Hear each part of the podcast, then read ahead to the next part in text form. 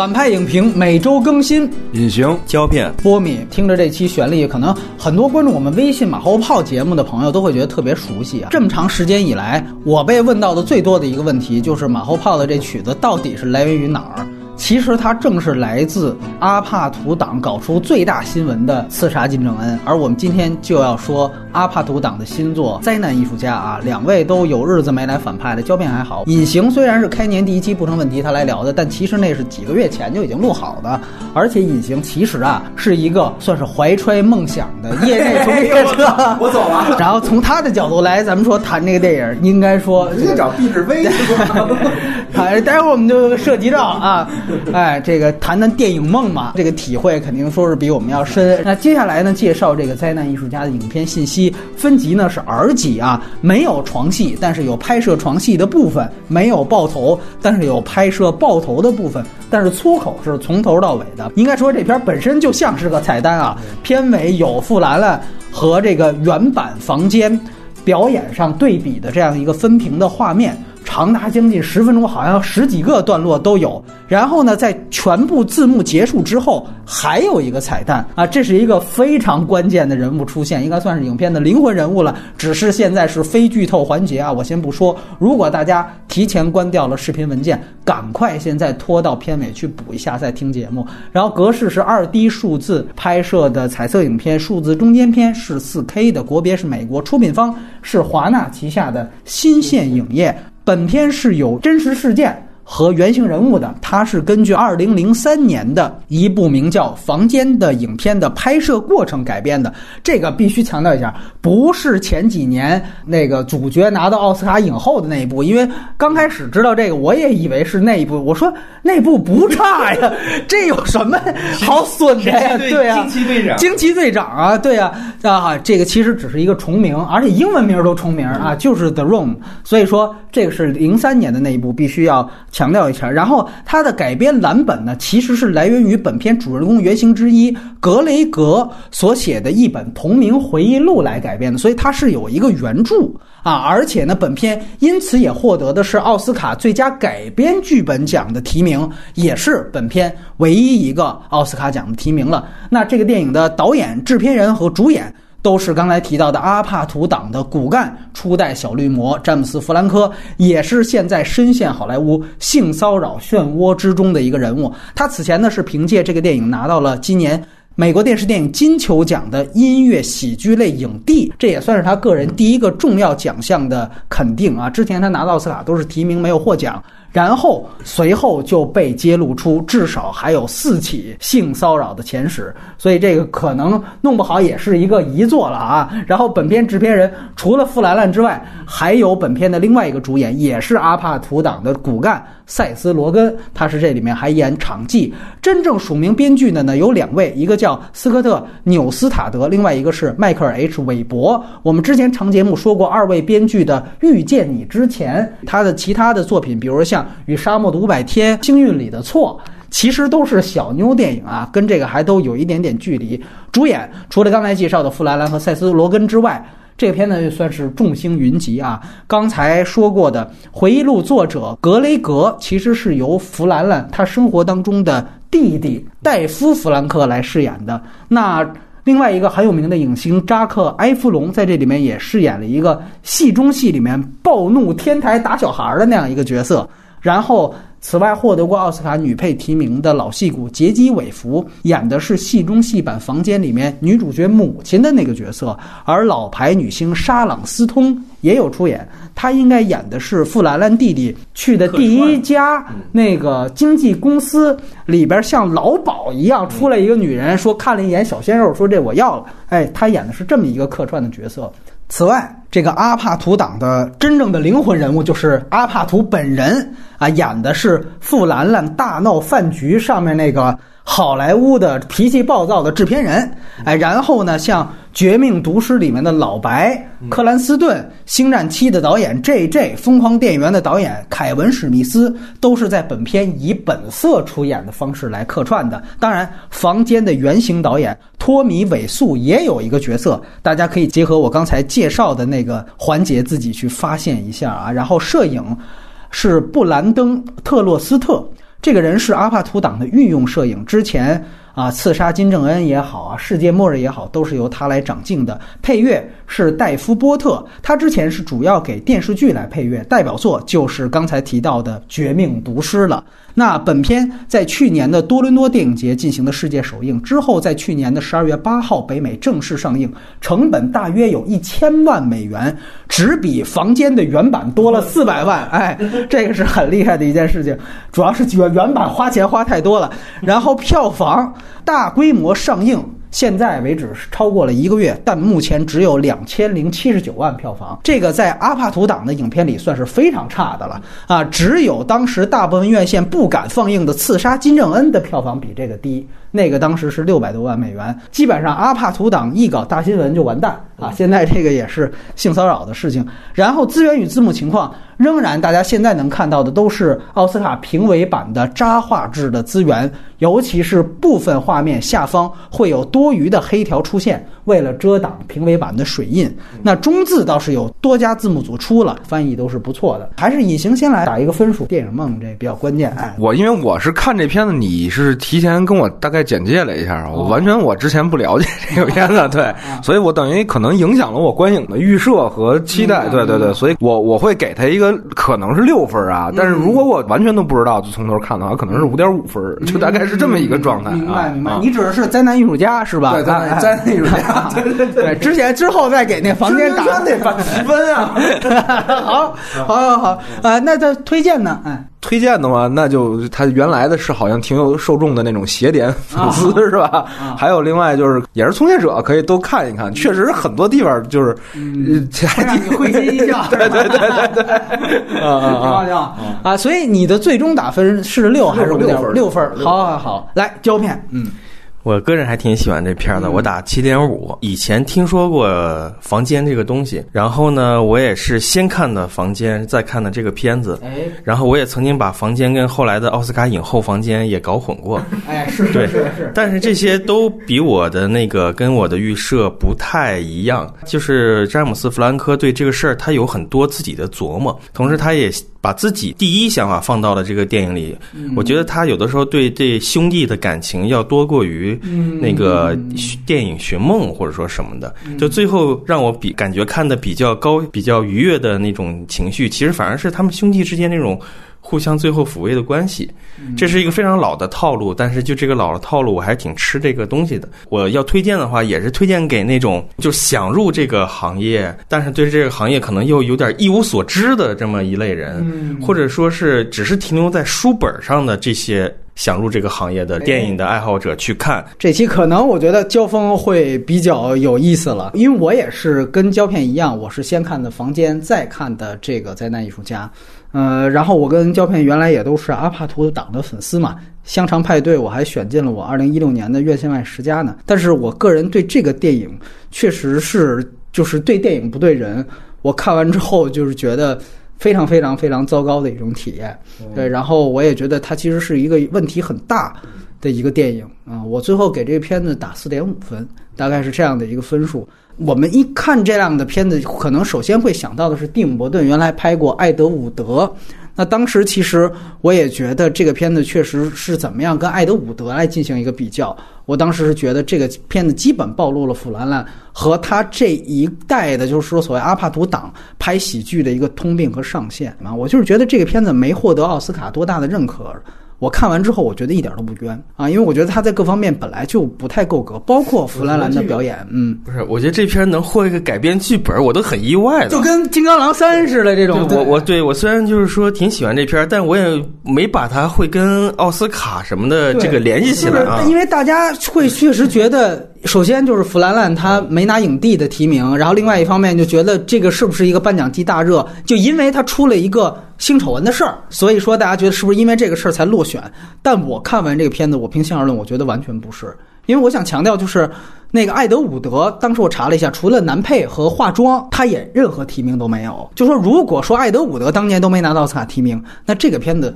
凭什么？如果说大家觉得是因为这个所谓美国文革的事儿才让这个片子说没了奥斯卡的话，我必须要提到这个事情。而且另外一点就是，奥斯卡曾经人家把最佳导演爆冷颁给过波兰斯基呢。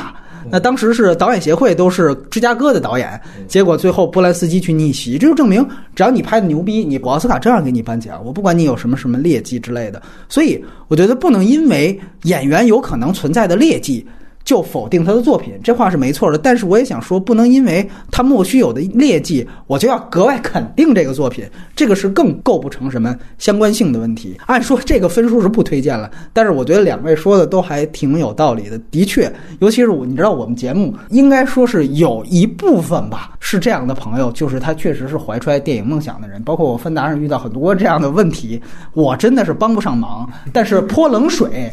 我是可以的，就是你知道吧？所以我的推荐是我给这些朋友，应该是我觉得最再具体的延展到两位的推荐，就是说你结合着房间的原版一起看啊，因为房间原版也有中字高清资源了，就这样你体会更深。我一直是有一个观点，就是你想当一个有审美的影迷。你多看好片儿，你要想当一个出色的导演，你多看烂片。就是你会观察他们是怎么在自以为自己拍出的是杰作的情况下，一步步的拍出一个斜点的烂片的。这个其实是很有意思的，你对照去看。所以这个就是我在这个环节想说。接下来我们可能就剧透了，显然还是分优缺点去聊这个片子，然后外延环节借此为契机，我们去说一说阿帕图党的电影回顾。虽然它跟之前的那些喜剧可能有点不太一样，但是。那种性喜剧，有的时候我们也很难来做长节目呢。然后另外一个我觉得更有意思的话题，就是刚才两位都提到了，就是聊一聊我们身边的灾难艺术家们，对吧？大年初一 等等吧，包括我相信这个隐形也认识他不少，很多 没有没有坐着地儿来让你聊就是聊外延的，对。行，接下来看完正片啊，甚至看完你们最后可能落的那个彩蛋，最好也是把原版房间都看完了，再来听我们下面这些。然后刚才打最高分的胶片，先来说说优点。我跟隐形先来谈谈问题。那还是按刚才这顺序，隐形你先来聊聊。一个是说，我觉得它节奏上面是挺有问题的。我是为什么会说它最后是知道前提的情况下给它打六分，是因为它跟原作结合太紧了，就是它不能跟那个房间这件事儿，哪怕你没看那片子，你得知道这个原来这个房间啊，对，和它的一个关系，包括那个房间到底有什么信息。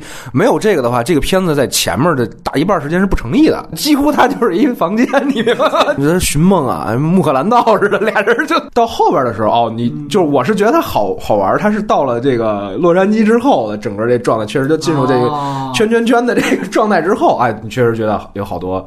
点还行，但是你前面的节节奏实在是太成问题了，这是节奏上的问题。就哪怕是到后来，就是说在片场拍摄的过程当中，他其实用了一个还不错的形式感，就是说他写出了这拍摄周期，比如四十分之几天，你知道吧？对，但是你会发现它这个形式感和它的那个它要达到的这个效果其实并没有什么关系。就是你比如说，它跟经费有什么关系？最后你看是四十分之五十八，没有，它没它没有太体现这种东西，所以后边这块节奏其实也是有一点点问题的。但是如果你陷入了这个人物关系之后，你可能不太在意这件事儿了，对不对？说白了，你的意思是说，他对于影片超期拖期这个事情没有怎么表现，对吧？但是他又用字幕说出来，对对对啊！完了，还有还有一个。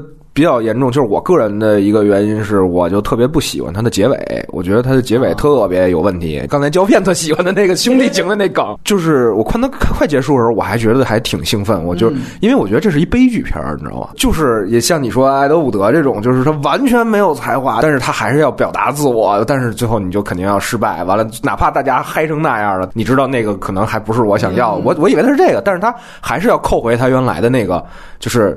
真实事件还是怎么样的？就是说啊，其实他又以另外一种姿态获得了成功。对对，就是我完，而且他扣到的是兄弟情，就是我就是因为他这个兄弟情是兄弟情还是激情，你知道吗？就是我觉得他略带这种意味，就是他尤其是他们那个包养关系，对包养关系那种，就是完了再加上他老露屁股什么之类的，就是最后你落点对吧？他完全可以是不用落在这两个人的兄弟关系，你完全是两个人岔开去讲这么一个戏，可能格雷格是个正常人，就是看完这片子。以后就很不好意思，回来还写书是吧？完，那哥们儿可能是突然间觉得说自我完全没有办法表达，但是你们既然愿意笑我，因为他说过嘛，就是你们哈哈哈，我就就是反派才哈哈哈，所以我就哈哈哈。完了，我也跟你们陷陷陷入一种集体狂欢，造造成这么一个邪点。我觉得这样落点会高，比现在这个高级好多。就是这兄弟情，我是觉得。不好，就是你又变成一个喜剧式的一个结尾。来胶片啊，优点我倒挺喜欢兄弟情的，因为他其实上一次拍刺刺杀金人，他也是落在兄弟情上，对就是他有我那个反而就不喜欢，我觉得他就是那个东西就是戏谑的有点儿跟我想象的要看到的东西不一样。对。嗯，但是这个呢，他可能还是那个是嫁接政治，这个是嫁接演艺圈儿，哎，那都是在嫁接一种话题。但是呢，就是说在这里面你能看到实实打实的可能建立形成的人物关系，而现实当中这两个人他确实有这种我们还不太好分辨他到底是兄弟还是朋友还是是好基友，但是他们就走得很紧密的这一层现实关系。你把它做成解构，我也可以接受。原作当中有一场戏是他们两个人突然间跑外景去了，在扔橄榄球，对对。但是在这场戏他解构了一下，把那两个人变成打架了。我觉得这种解构这种东西，我觉得很有意思。他跟我想象当中，他呈现的就是，我以为他就是想挖苦这个人，嗯，但其实还不完全是，因为我觉得挖苦这个人，我已经在原作当中我就完全得到了。我们就挖苦了，我们看的时候就自己就挖苦。对我没必要在他的身上再看到同样的特质，我想看到他有没有一些情感的特质，哪怕这情感是想象的、杜撰的，我觉得也好。没问题啊。对，所以说这是我能接受。然后我觉得比较好的一点，还有就是说，我不觉得他节奏有什么太大的拖沓或者什么问题。这个人物到现在也没有来头嘛，对吧？好像是没有来头，没有什么身份的出处什么的。然后他刚开始故意把这个人神秘化一点，嗯，然后慢慢慢我们才发现他是个傻逼，然后慢慢慢发现就是这个傻逼好像特别认真。我觉得其实我觉得这个循序渐进过程从节奏上讲我都挺顺利的。然后我觉得最好的就是说他整体上的对原作的那种解构，我觉得这个东西就是包括他在看刚开始第一场戏他在那儿表演的时候，其实就是电影原著当中最后一场戏嘛，啊。这个我就觉得很有意思，还有包括那个他，大家都在说啊，你撕裂了我那个丽莎什么的，就是他其实在看詹姆斯迪恩的时候才有这种灵感的。我觉得你把他这个人物形象到底出处在哪里，我有这样一定了解，我就觉得。可以了，足够了啊！就作为喜剧这一块儿，作为那个拍摄的幕后这一块儿，我觉得这里所有的给我的感觉都挺真实的。就是他从开始买器材，一直到最后把那些人都都炒了，或者说怎么样的，就这些东西，你作为一个拍一个幕后的以低成本独立电影运作的这个东西，我觉得也有一个参考。那我来谈谈这个问题。我挺不能接受的一点是说，这个片子整个我们去看它呈现的这个人物。托米·罗素，他到底是一个什么样的人？就是在我看来，他可能给你一个幻觉，是他天赋不够，但是他很努力，但是他很执着的追求自己的梦想，感觉特别像是一个小人物的励志故事。而且他除了在搞笑之外，好像也有这么一点励志性。但是在我看来，这个励志性通过他的这样的一个素材建立是不成立的，而且这个是他有意回避的一件事情。就是说白了。这个人物和艾德伍德是有一个非常大的本质区别。艾德伍德是一个体制内的学徒导演，那个可以延展出来一种匠人精神。但是托米·韦素，我想说他不是。他其实你看起来他是一个因为电影太烂，自己又不自知这样一个性格，所以歪打正着火了，成了洗脸导演了。感觉是给你这样一个另类的励志幻觉。我觉得很多人都忽略了一个很重要的因素。其实托米·韦素能成功，是因为他是一个神秘的富二代。就说白了，他是一个巨比有钱的人，而且电影好几处也是有这样的炫富式的呈现。就比如说他去买电影器材，对吧？就是说这个段落除了挖苦尾素在电影领域啥也不懂啊，你胶片的和这数字的各过来一套之外，其实主要目的就是炫富。如果他有什么励志属性的话。那其实像这种段落就是很充分的一种博导这种励志性的一个证据。像中国合伙人似的，我们说廉价式的励志，他好歹都是讲主人公白手起家之后，在前女友面前啊嘚瑟一下什么的，他好歹是一个结果的呈现。但是它的过程本身是所谓的励志的，毕竟你是一个白手起家。但是在这个电影当中，它呈现的是这个人他拍房间的过程。我们就把房间不当做一个烂片，当做一个邪点的成功的影片来看，你会发现这种炫富的桥段也是直接作为它构成这个核心事件促成的一个条件，而非结果来说的。这个就特别重要。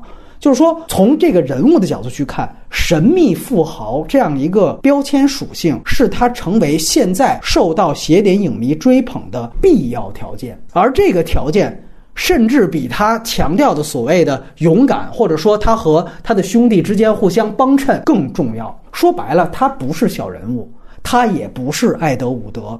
他倒挺像毕志飞，逐梦演艺圈的导演，就说我自己有一个身处权贵阶层的这个靠山不简单，他可以找来黄渤，找来宁浩来给我这样一个烂片录 EPK 的这样一个人，这个是他成为现在成了一个另类网红的一个必要条件。所以我为什么推荐给那些刚才说了怀揣电影梦的朋友去看？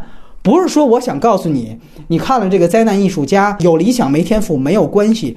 而是这个片子其实是在告诉你，你即便是想成为一个毕志飞，你即便是想成为一个灾难艺术家，就像托米·韦素一样，那你也都得需要一个有权有势的背景，否则你连成为韦素这样一个站在台上让大家当开心果一样调侃追捧的机会都没有。因为韦素也好，毕志飞也好，他是一个有钱人。而这一点有钱人的事实，这个片子在从头到尾，在我看来是有意的忽略的。你看起来他塑造的都是特别正面、特别小人物的一个励志传奇，但是你有记得这个尾素，无论是影片当中呈现的，还是真实当中的样子，他是一个神秘富豪这样一个背景吗？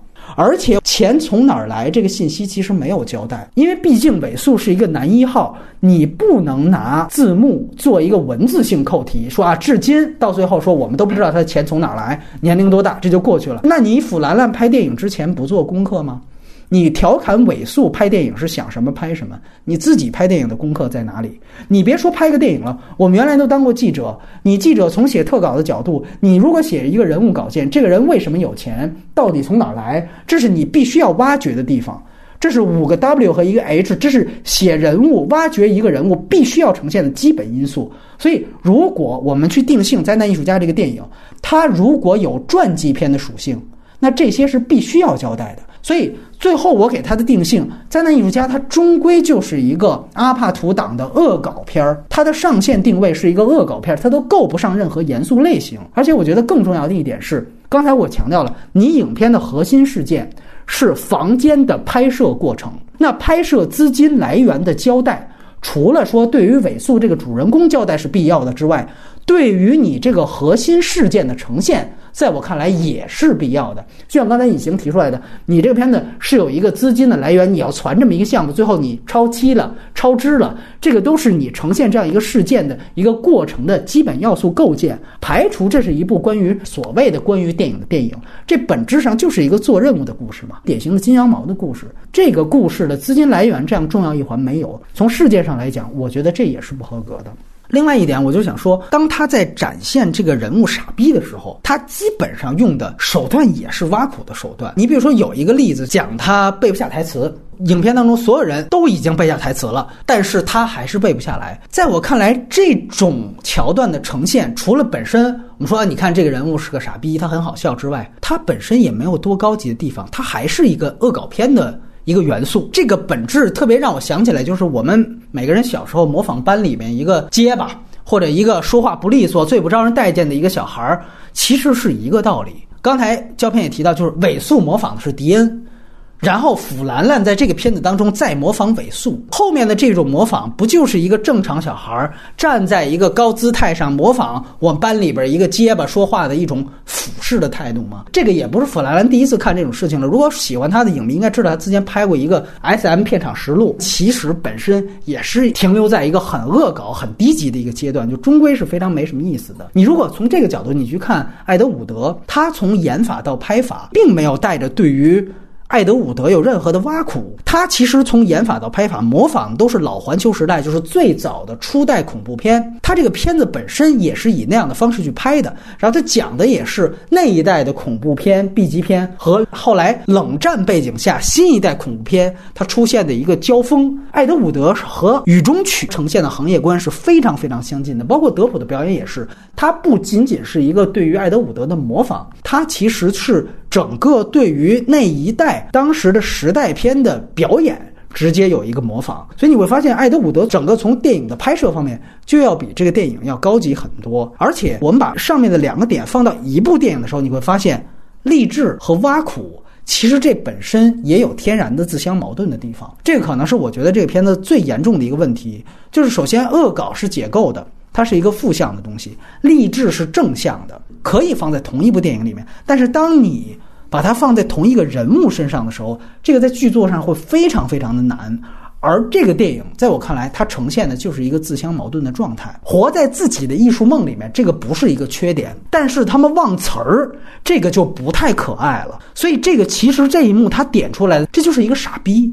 我某种程度上，我认同贾樟柯当时说庞麦郎那篇文章的一句话，就是永远不要嘲笑别人的理想。这个片子它最让我觉得蛮拧的地方，就是他在呈现挖苦的时候，他挖苦的点恰恰是这个人在专业、在理想本身方面的，但是他在呈现励志过程这样一个大的过程的时候，又刻意回避了他是一个神秘富豪这样一个背景。所以在我看来，这是一个蛮拧的处理。我们带入我们自己身边的这些。比如说，现在都提到这个逐梦演艺圈圈圈的这个人，如果我们去拍他，明显他有一个有权有势的岳父，他在自己的公司去说什么各种性骚扰女员工，他干的这些事情可能就有这种潜规则的属性，然后他拍的还是一个潜规则的故事。那当你呈现这个人物的时候，你的讽刺和挖苦的点。应该是有权有势的岳父，这个岳父究竟到底是什么来头？他的这些钱，他的这些关系到底从哪儿来的？当然，你电影你是剧情片，你都未必非得做实。我直接换一个画面，我就可以展现我呈现这样的一个人物。我的讽刺应该着重在这一点上，而在《灾难艺术家》里面，恰恰这一点是他故意回避的，而他讽刺的都是他所谓忘词儿的这些东西。所以，这个是让我觉得这个电影我完全不能接受的一点。然后就是人设，我个人觉得也是不太满意。我觉得除了弗兰兰弟弟这个角色，确实你可以看到他有一定弧光。比如说，他通过结交了这么一个二逼，他前面是不敢说台词的，到最后他可以独立的在戏剧舞台上完成一个推销员之死了，这个是他有成长有完成的。除了这个人物之外，其他的大部分角色全是鸡肋。就塞斯·罗根这个角色是干嘛的？这就是个大酱油，他他本身也是客串，虽然他戏份很多，但其实他跟其他的客串的什么阿帕图没有啥区别。这方面我也不得不强调，你如果说真正的严肃去看这个电影的话。其实他的问题是非常非常大的。说的这些有你的立场和道理，但是我看的时候，我并没有把这个东西想的那么深，就是我没有建立一个阶级性的东西。傅兰兰他拍这个片子，有可能会不会是尊重他的隐私呢？他也没去触碰这个人到底什么来历，而且这个人也不愿意说自己到底是怎么样，谁都不知道这个人是干什么的。我觉得他就有一个独特的一个人格的神秘性。我不喜欢把他跟什么毕志飞什么这些人一定画成等号或者阶级性的东西。你看，大部分时候他是靠自己的有钱才拍成这些电影儿，才你能来你不能来，你开除你滚蛋或或者说什么的。但他其实另一种程度上给大家明确的一个态度，就是说电影是有个门槛儿。它之所以这么差，就不是说你有钱建立一个组能够布置好这所有的工种都可以完成的。很多。包括咱俩都做过 Force 的初审，那有些小孩儿拍完戏就说：“我这个戏我就两千块钱，我拍成这样就是因为我粗糙。你要拿这个门槛来限制我，但他有的时候他是精神层面的问题，他是审美的问题，还有他自己内涵的问题。我觉得是这些东西。”才是造成现在很多电影当中有这种落差的东西。可能你会觉得从这种立场来看，它是有背景，它没有交代，就是含糊过去了或者什么。但我观看的时候当中，我觉得他不交代这个东西，我也能接受这个故事的来龙去脉。我可能没有你那么的愤青，或者说是怎么样的。这个这个 这种，哈哈哈，你其实不像啊。对对。听到刚才胶片说完之后，我突然觉得今天会是一个特别累的讨论，因为 咱们仨完全对这个片子切入。点角度是完全不一样的，把它当成特意。对，就是就是你说的一些问题，我认可，但是我也认可刚才胶片说的，就是你对它的解构太就是可丁可卯的去对位研究它了。但是我看这片子的时候，你让我聊，我刚开始还挺兴奋，我说哎，这片子可能还挺有意思的啊。但我看完之后，我发现它完全在那些上面没有什么让我觉得好的地方。它确实是离我好像特别近，你明白这意思吧？它是一个文本价值，就是它不是一个电影给你带来的一个多强的愉悦感。就像你刚才。他在说：“你说那个塞斯·罗根这个角色，他在其中存在什么意义？我告诉你，因为我看的时候，我就觉得他特有意义。是原因是在于，哦，我们最早拍的时候，我就是塞斯·罗根这样的人的状态，就是傻逼导演干嘛呢？就是导演说的对吗？就是我就觉得这特有代入感，你明白吗？就是对于我来讲，它更私人化，你会被带入到这个这个状态和情景当中。至于他所有这些状态情景讲出来之后有什么意义？没意义。就像你刚才说的，说这钱从哪儿来都重要吗？对于我来讲，我觉得也不重要，因为这个人真实存在，完了大家也不知道他钱从哪儿来，完了这个状态被呈现出来了就够了。就是我不会再去深究他这个片子最后在表达什么，尤其是他到他最后那个结尾出现之后，你发现我对他这片子理解和他要表达的完全也不一样，就是他在表达上是完全混乱和蛮拧的。就是这种片子的创作方法，我觉得是有一条线，就是他是怎么着呢？我把一个原始的素材拿出来，其实东西是我可以用的，有些东西是我不能用的。像焦先生说的那个橄榄球的这种戏，有可能他原著写啊，有没有没有写的时候，他就是要在这种段落上填充内容。那么实际上就是。创作者用他们理解的世界和真实的这些状态去填补这些空，那有可能他们的理解本身就是混乱的、有问题的，所以导致这个片子最后呈现出来就是这么一状态。跟这个影片表达的主题挨得近的人，你就会看进去；你如果离得它特别远，你就觉得这个片子其实没得可看。我们仨一块儿聊的原因，是因为我们本身跟电影走得近。这这是一部关于电影的电影。就这片子，它不是能作为一个普通电影去那么解构和分析的那么一个东西。直到看到最后一幕，我才发现他其实还是就是挺烂仔帮的那么一个电影。就他到最后，我才明白，就是说我操，我不停车，就是我们要再等一等，他走走进去之后，我才反应过来，刚才你说的那些问题，就是他其实是在嘲笑他说不清台词什么之类的。他是个傻逼，对他这傻逼的这个状态特真实，就是你又觉得他是完全写实的这个风格。往往在这个时候，大家都会觉得，哎呀，这是一个喜剧，你为什么要非常严肃的看待这个喜剧？我们永远可能在评价喜剧的时候，会占一个天然的话语权劣势，是在于，哎，它就是一个恶搞的东西嘛，你不用认真的、严肃的看待，好像任何严肃的对待一个喜剧的时候，好像都是批评者的一种故作姿态。但我想强调一点，其实他对于房间的态度。未尝不是一种非常严苛的对于原型人物的呈现。那当你有这样的一种态度的时候，我为什么我作为一个对于你灾难艺术家的评论者，为什么不能建立一种态度呢？这个是我想说的。另外，最大的一个问题就是在于，我觉得他在恶搞之外就是没有任何意义的一个电影。对，它就是一个恶搞片。我我同意你说的这个，就是它不是说它是个喜剧，我们就不较真儿，而是它本身就是个糟糕的喜剧。但是我们之所以去评论它的原因，也在于就是我们跟他所表述的这个主题走挨得太近。嗯，就他对我们有太多可聊的点和意义。我们才去聊它，所以其实我换个角度来说，我们不能因为它恰巧是一部跟我们走得太近，它是一部拍电影电影，我们就忽略它的一些问题。刚才焦辩提到很好，咱俩做 first 初审的时候，大部分那种没天赋、有理想的那种导演，他可能就两千块钱，而托米维素可能包里揣着两千万，这个是完全不一样的概念。你看电影也没有交代为什么最后指明是是坐满了人。你看那个广告牌，他花了巨资在广告牌上登了广告，是说真的铺了广告之后，真的在洛杉矶这样的地方就会有人来买票，还是说他雇了一堆人坐满了这个厅？而当你坐到这个厅里面，哪怕是我雇来的，你这片子太烂了，我也会笑，形成这样一个结果。但是也必须得说，你只有坐满这个厅，大家笑了。然后出去说：“我操！今儿晚上我看了一巨傻逼电影，才有他字幕里后来呈现的小众的影影迷圈儿 对扭亏为盈，这都是从他的财力这样的一个必要条件建立起来的一个结果。如果我们只是把它当一个恶搞片儿，没有任何的外延意义，那没有问题。”但是，但分你觉得他有励志意义，我必须强调，他跟你的关系不一样。除非你是毕志飞，那你就照着他去做就可以了。另外，就是刚才焦辩提到一点，我觉得也挺有意思。他好像在塑造一种拍电影是需要门槛的，就是你不能上来说有钱就可以为所欲为。但是你这个最后结局其实是一种肯定，蛮拧嘛。对，就是蛮拧。你最后这个结局就上来之后，即便他是傻逼，他对电影什么都不懂，我胶片一套，数字一套，然后我对电影技法任何都不了解，这灯打光我可以迟到四个小时都可以，但是我最后受到了大家的认可，变成了一个邪点导演，这也不失为一种成功。那你对，那你前面的这些所有的认为电影有门槛，那你最后我们抽离出来，你到底是觉得电影有没有门槛呢？好像提炼出来还是一个结果，就是电影也许是有门槛的，但是只要你有钱，你还是可以变相的绕过一个门槛。成为一个写点片的导演嘛。我看到最后，我没有看到什么网上评论的那种励志的情绪，我看到是他们两个朋友之间的互相尊重。我觉得是看到是最后我对这个人的认可。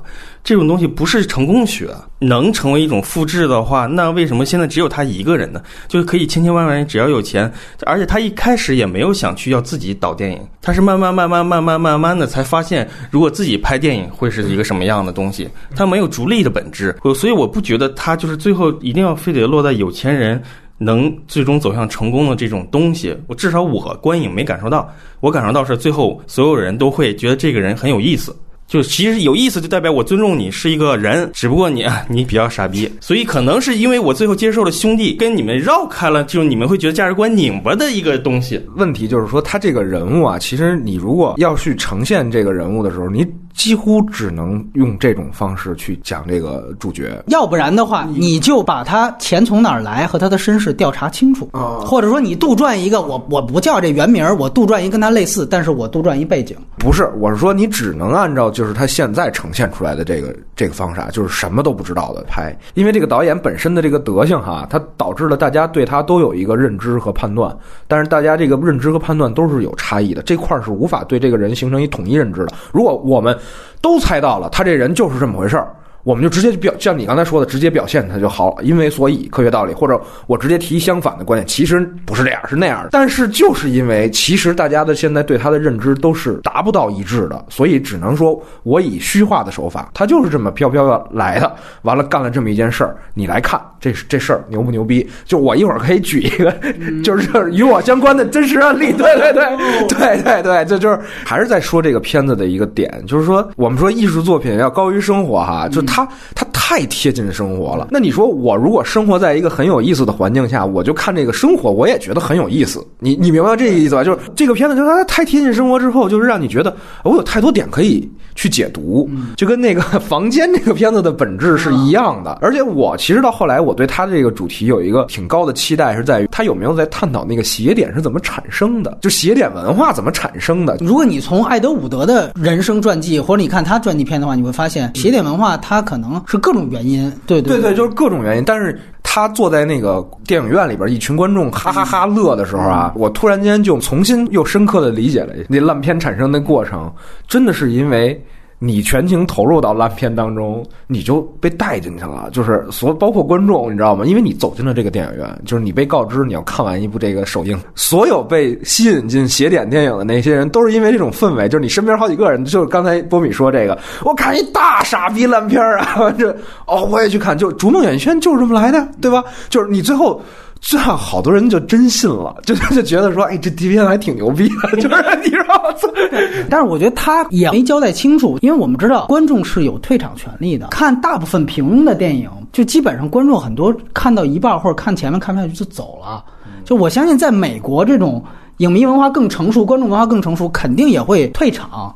但是这个片子，如果他拍的那场没有美化，它是真的，毕竟你最后也是确实成为一个邪点了嘛。那你没有讲出来，你这个烂片和让大家退场的那种烂片的区别到底在哪儿？我通过你展现的这些特别有好玩的这些片场事件的时候，我看不出这个烂片跟其他烂片的区别在。对，展现的时候就是说，他都是组里的，好多都是组里人嘛。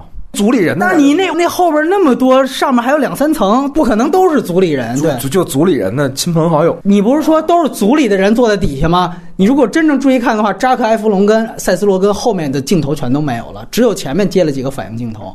等后面詹姆斯·弗兰科再回去接受了嘲笑了之后，上去之后，这两个大明星就没有了。你也可能觉得这个就是客串塞斯·罗根，可能档期有限。但是另外一种，那就连剧组的人都退场了呗。他就是很完成度是很有问题的。然后呢，我们就继续吧。个人觉得它的优点就在于它是写实预警，就是你觉得它很真实，跟那个他们以前拍的那些片子的不一样。以前的人物状态、人设就是非正常状态的人设，情节都是非正常状态，甚至有时候是无厘头的。但是这个片子不是，它前面全部都是写实设定，而且我确实是觉得是一个比较好的方法，因为这么处理才带出了大家对他的一个状态。包括这个塞斯·罗根，他去取支票，真他妈能取出来吗？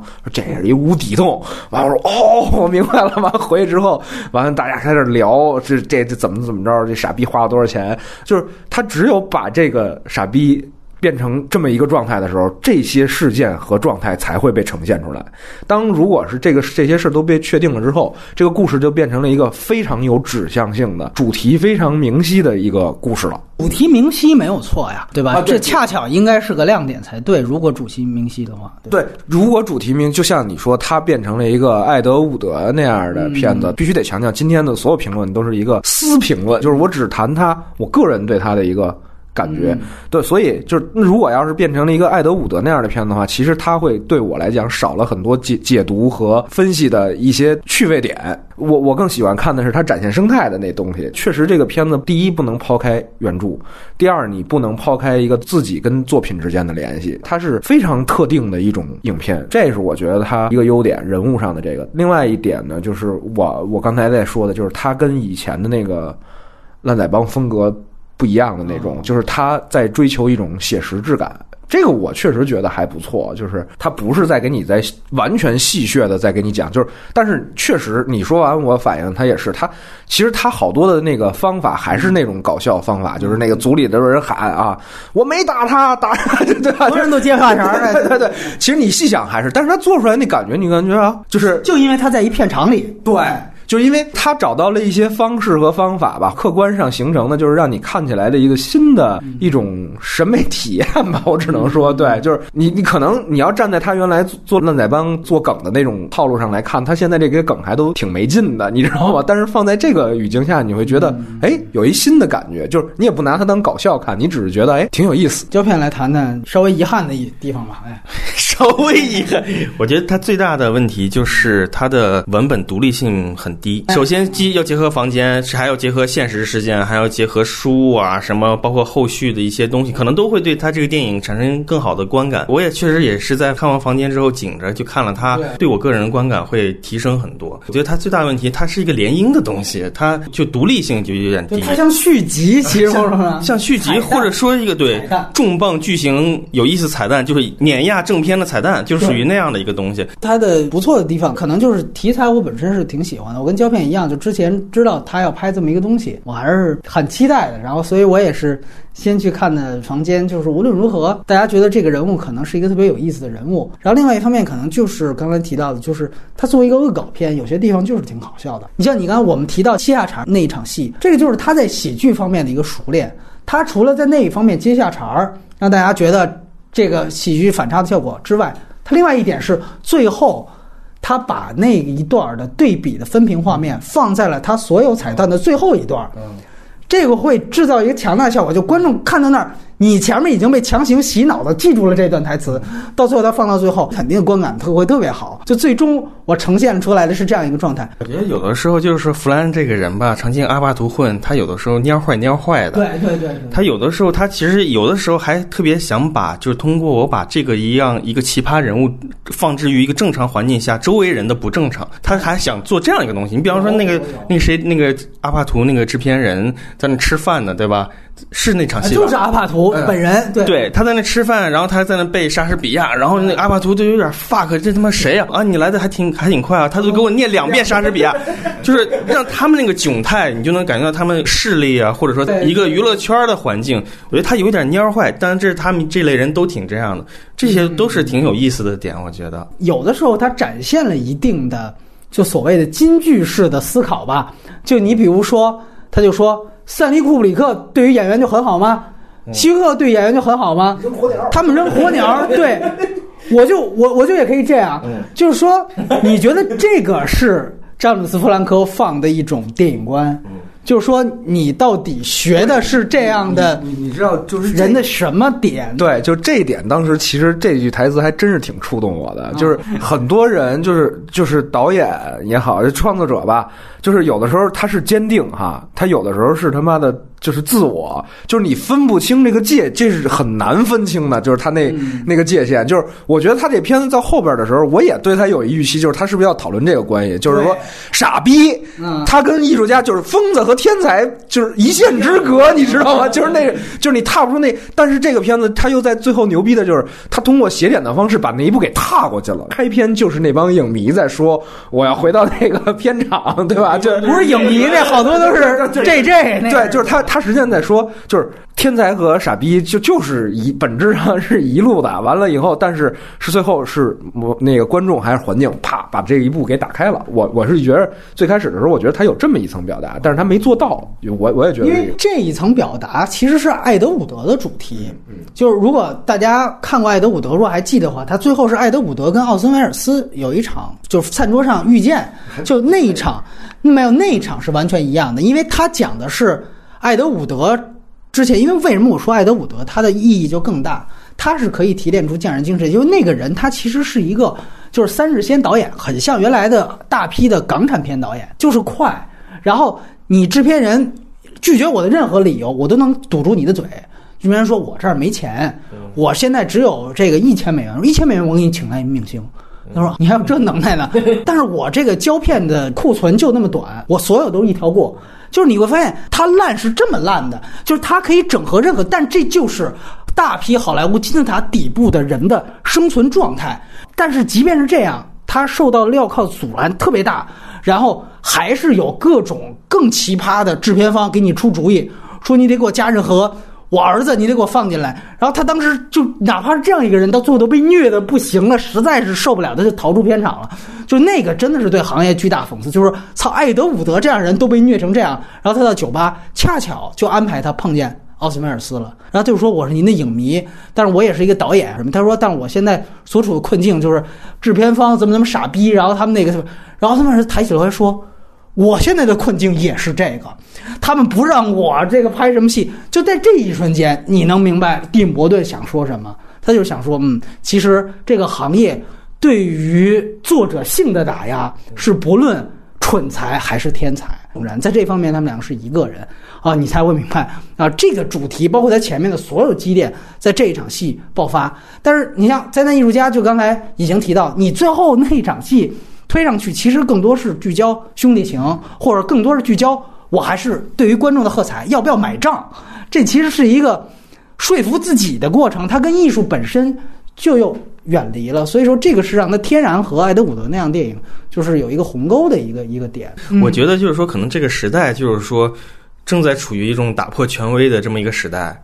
嗯，就是他希望有一个无知的人，或者说有一个没有一个原则的，或者是一个什么混沌的一个东西，突然间冒出来，把原先的秩序破坏掉。这是现在普通人特别喜欢看到一种现象，就是权威垮塌，你知道吗？哎，托米猥琐哥，他就就形成这种符号。我觉得如果他想做这个点，他延伸应该是怎么着？比如说那个饭局上那阿帕图。最后可能他的新片上，反倒因为对票房惨败，反倒这个片子对扭亏为盈，把把它打。如果你有这样的一个安排，这个东西会会指向你刚才说的这个主题。我只能说，就是弗兰兰他有些蔫坏，他有些这种点子，他又不如他没办法把主题这个，而且事实没有这种依据。就说白了，我觉得他就是一个点子特多，但是他可能就没想的特深。对对对，是这样，是这样，我承认，我承认。我也我也感觉是点子特别多，因为他这个吧，就是让我想到就一类编剧，因为接触很多编剧啊，他就是他们写戏的时候，他特别爱写什么戏，就是重大历史题材，我把历史事件往这儿一码，完了这个人有一反应，这场戏就过了。你知道，但但是其实这不是戏，嗯，你知道吗？戏是说这个历史题材就一笔带过，他的状态是什么？因为你带入了历史的所有知识了，观众已经有这个前设了，他觉得这个演员大概有一个东西就可以了，对就你就省事儿了。说白了，对，就是你最费费劲的时候，你就跟这种编剧聊，因为你们俩对戏的理解是完全没有。就是你跟他说，你说我不要看这个，他说他跟你讲，你知道哪年？一九一九四八年的时候，那 这个片子它通篇其实呈现。的是这种点，一个巨大的讨巧，对吧？对对对对，就这个确实是有这样一点。如果我们进入外延环节的话，我不知道像胶片，你对蒂姆·伯顿的《爱德伍德》还有没有印象？我对《爱德伍德》这个电影的印象已经很低了啊！但是这个他的片子你都看过是吧？我我。你这我没法接了。外太空计划九，对他片子看过好多，就是后来修复的那个那个东西。对啊，你要说这个片子，我我其实联想不到艾德伍德，我也联想，因为一看是弗兰弗兰兰指导，我也不会往那种高度去想，我就想要一个跟这个他作为一个解构，作为一个联系性的一个特别有意思的想法，就好像它是一个点子大集合，到最后他很很顺利的落脚到两个人的人物关系上。因为我我为什么我最后能接受那个兄弟的人物关系，是就是因为他之前他解构了一场那个刚才说的打那个橄榄球的戏。啊，打橄榄球戏，对，那那场戏其实是挺意外的，我觉得是他仔细想想的一个东西。那场戏应该出现，你应该有这样一个爆发，但是就他还只是抛出了问题，然后这俩人就这事儿就搪过去了，最后这就是他这个问题的大问题，就是在于你要没看过房间的话，你就不知道这场戏在干什么，在干什么。他其实那房间那场戏作用非常大，嗯就是要在分兄弟之间分崩离析的时候，强化这种我们兄弟之间的最好的感情。那场戏就属于在可能在托米猥琐的脑海里属于那种特别高级的戏，陶冶情操了，升华了，你知道吗？好像是那种戏，因为他都去外景了，你知道吗？不容易，我觉得。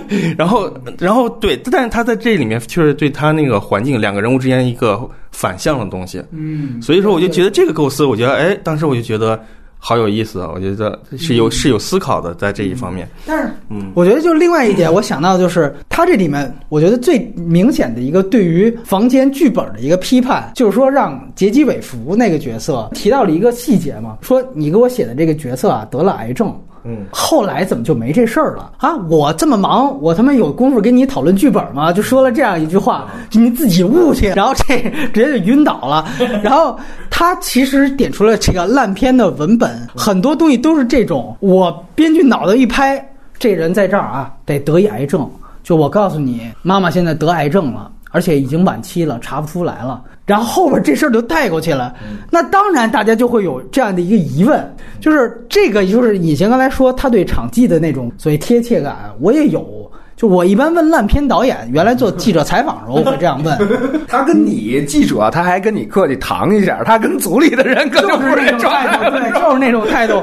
我他妈还有功夫跟你傻逼，你这你看不明白吗？对对，我又必须得说，就在我看来，就是你最后尾塑塑造的这个人物，你没有交代他的钱是从哪儿来的，就这方面的问题，包括他人设的落实，这本身和你说房间里边这癌症晚期后边没有下文，本质上问题是一样的。我觉得，如果我们细究他的这个姊妹篇，我觉得很有意思的一点，而且我觉得这个时代特别可悲的是，以前我们说。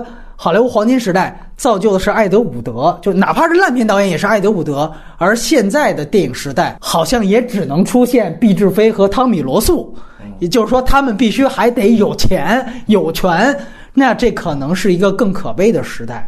就是你如果真的是一个没天赋的人，你还没钱，你甚至连这样的机会你都到不了。所以这个我觉得是你通过这个人物，你去看到一个很悲哀的一件事情吧。我觉得对。归根结底，无论怎么样就是我们在 First 对吧看到的大量的选不上的那些人，嗯对，而且归根结底，无论怎么样，我们所有人都明白，无论就是逐梦演艺圈多火，无论这个毕志飞呃房间火了十几年。这个电影对于电影本体的意义依然是零，我们都是在一种电影以外的现象再去聊，再去开心，再去再去形成一种话题。但是它对电影本身进步或者倒退也都没有任何的意义。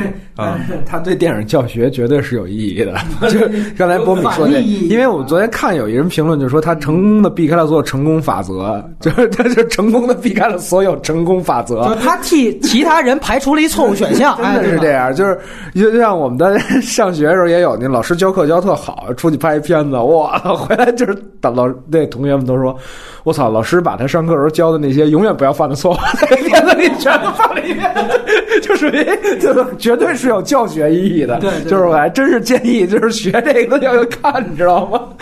主要看房间是吧？房间和不对，就房间还有这个，就是你也你要明白他那个状态，就是这东西怎么来的，你知道吗？就是还是挺重要的。哎，我突然想到一个问题，给二位啊，你们俩都看了房间，你觉得要是现在让你们说房间有优点的话，你能说出来吗？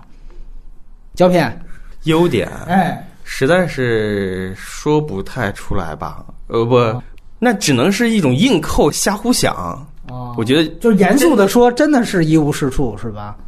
我只能这么说，他有一丢丢的、一点点的，在主创任何人并没所有人都没有意识到的一种微小的存在主义哟嚯，啊。哦，这我还是第一次就谁都谁都没有意识到他们在干嘛，就是这里面所有人的事情都没有意义的。啊，是是是，对对对，就这么一丢丢，这么这是他的优点啊。嗯，隐形呢？我是说几点啊？第一点啊，是说我看了一下呢，就是那个网上有这个评论，但我也认可，比较认可这评论，就是说这个片子还是能看出导演特别认真，就是他还有有他的设计，你知道吧？就是他不是胡拍，就是那种毕志飞。我昨天看毕志飞有一个补录那个他那个片子的录音，就是让那个哥们儿一直说下车，再重一点，下车，就是三五分钟，反正一直是那个。就是我觉得他跟毕志飞这个共同点都在这儿啊，有一点就是他认真。他真的觉得他干的这个事儿是对的，嗯，但这一点我觉得我认可这个优点。不，你说的是这种，就是说电影本身的优点，就就是说你你能不能看到它的这个设计嘛，设计程度嘛，这个还是能看到。对，第二个我觉得呢，就是我也不知道这算不算优点，这是我个人的一个看法，就是我觉得它特别像。欧美的那个，就是从视觉上和它的剧情设置上，特别像欧美毛片的那个，对对 对吧？就是说，他恰恰就是，比如说，你看，就那俩人无厘头就在屋里边就发生了一起 吧，就在别人屋里吧，要按毛片就是这个就是全拍出来，完了，要不然就是，你看他跟那个他偷情的，就是那个。弟弟完就是叫叫什么格雷格俩人那个俩人偷情，结果这时候她闺蜜进来了。这按毛片，这就是他仨人再来一次，你知道吗？再来一次之后，对，然后他这是优点，我也不知道，就是它的结构特别像，就而且它布景啊，它的画面，就我觉得特别像那种，呃，就欧洲，而且欧洲不还不是美国的那种，你知道吗？越越漂亮，我操，老司机。就是你得研究嘛，要不然怎么提优点？对，我觉得这特全方位。他说的这个是，而且我觉得，你就以他那个开篇的主题曲和他，我这么说，我觉得他开篇几个空镜头接的还算对对齐整。所以我可以这么说，旧金山的空镜头，旧金山他是微微有一点存在主义哈。我说他其实是极大的体现了弗洛伊德。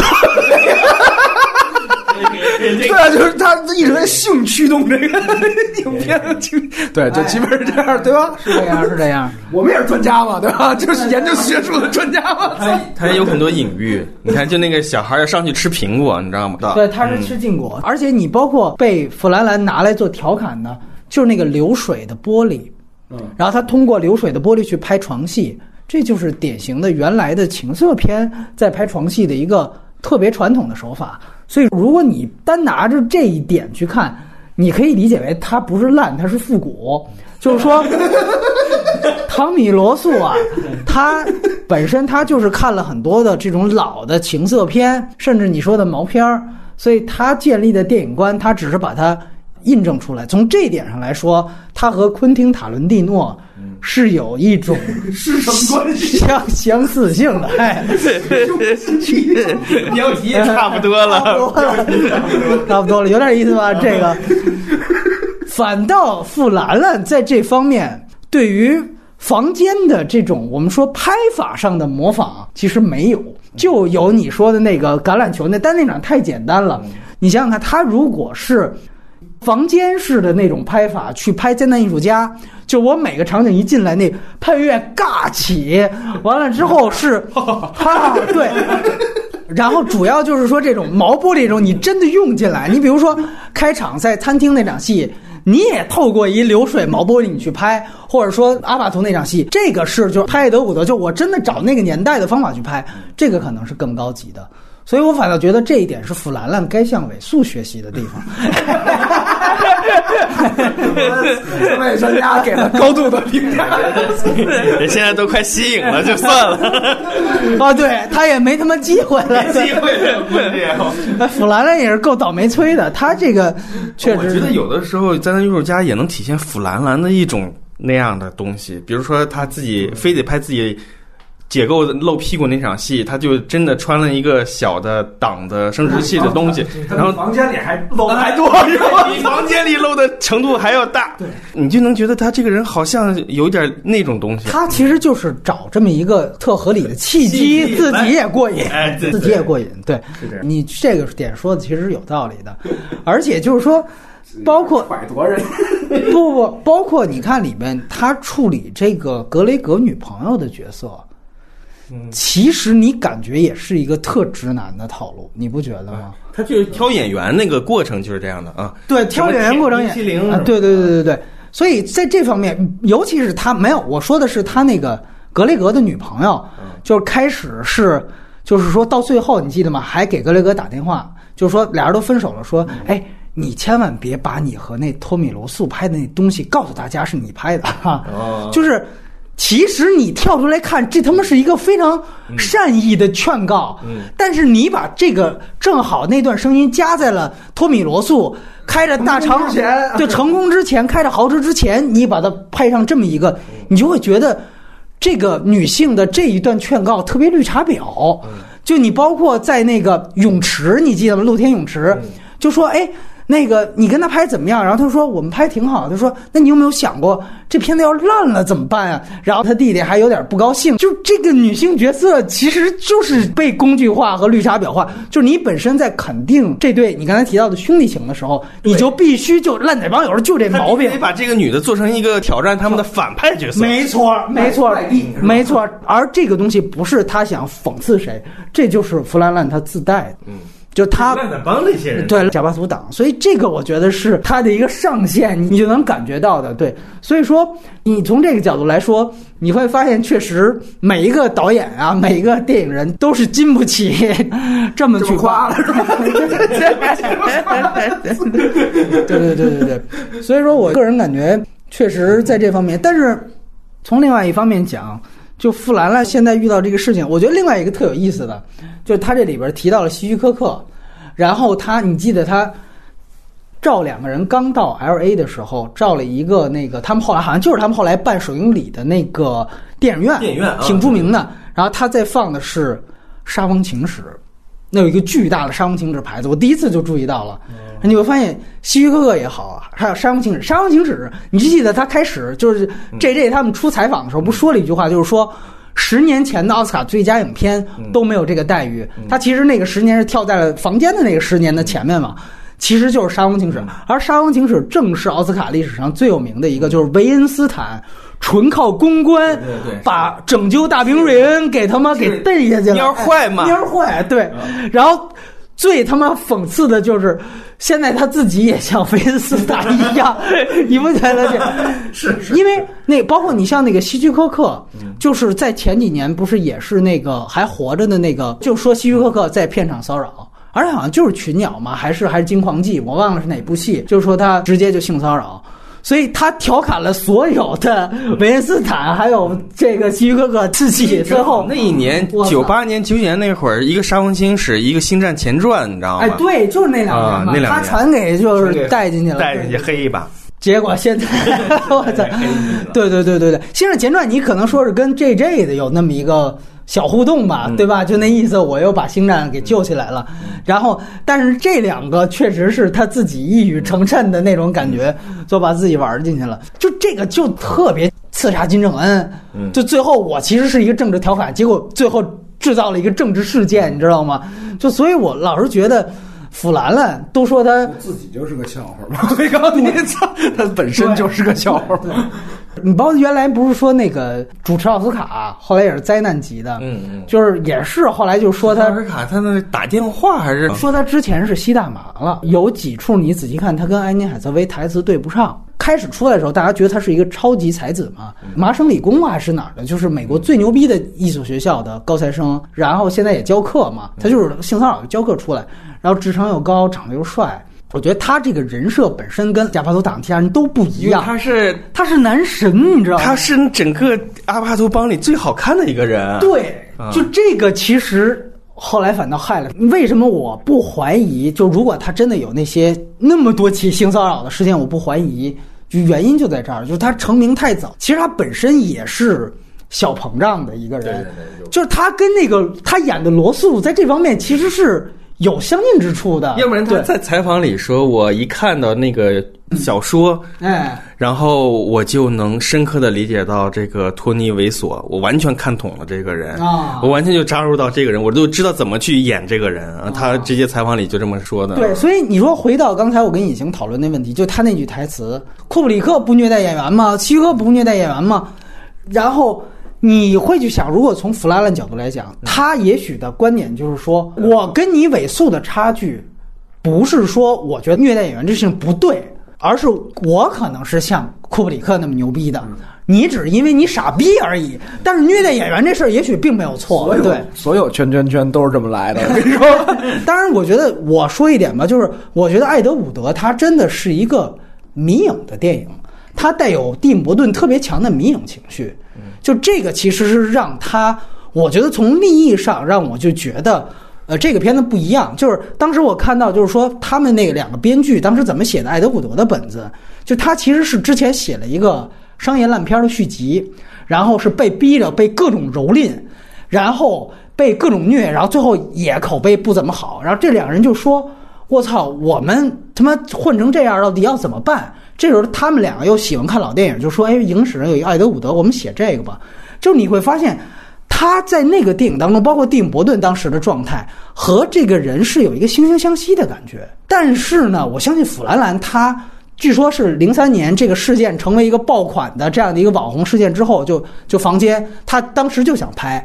我相信他拍尾速的感觉一定不是什么惺惺相惜，他其实就是说，操，这儿有一奇葩，哎，这个其实从心态上就不是特别高级的一个心态。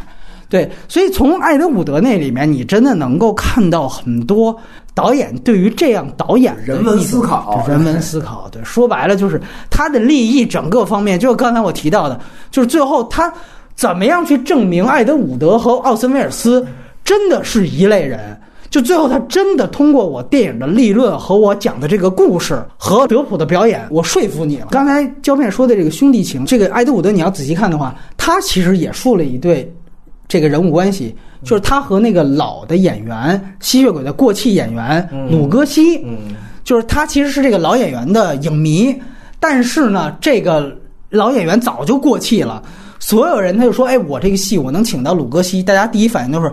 丫还活着呢，他在这里面其实是有一个，就是说他告诉你，艾德伍德他是一个真爱电影的人，然后他真的对于电影是有了解的，所以他建立的是一种粉丝和偶像的关系。然后你会发现，这个偶像开始也只是因为完全没人找我了，然后他吸毒，就也是一个生活当中很不好的一个这样的一个私生活状态。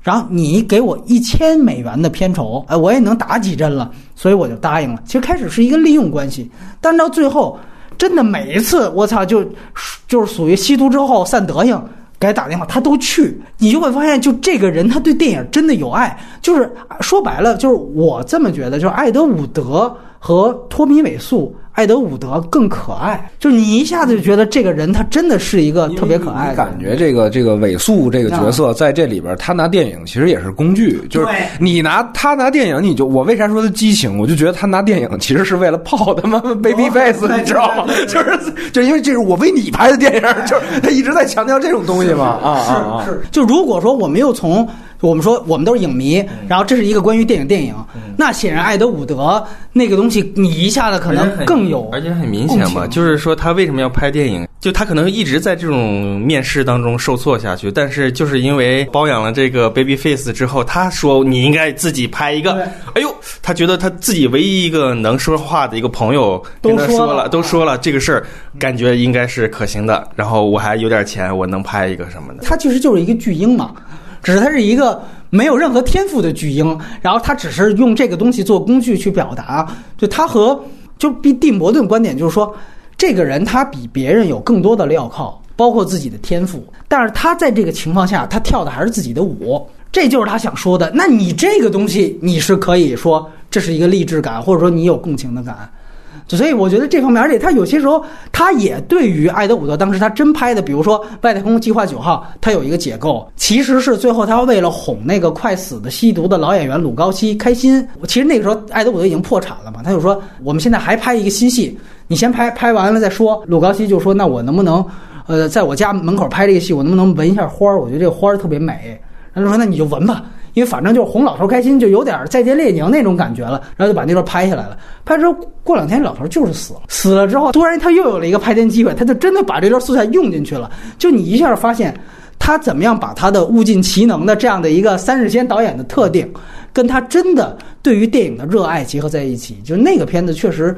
他整个从完成度，包括整个从刚才说拍法，它其实也是有明显，它是一个黑白片嘛，仿黑白片，就是模仿着初代的这个环球的恐怖片、怪兽片的拍法。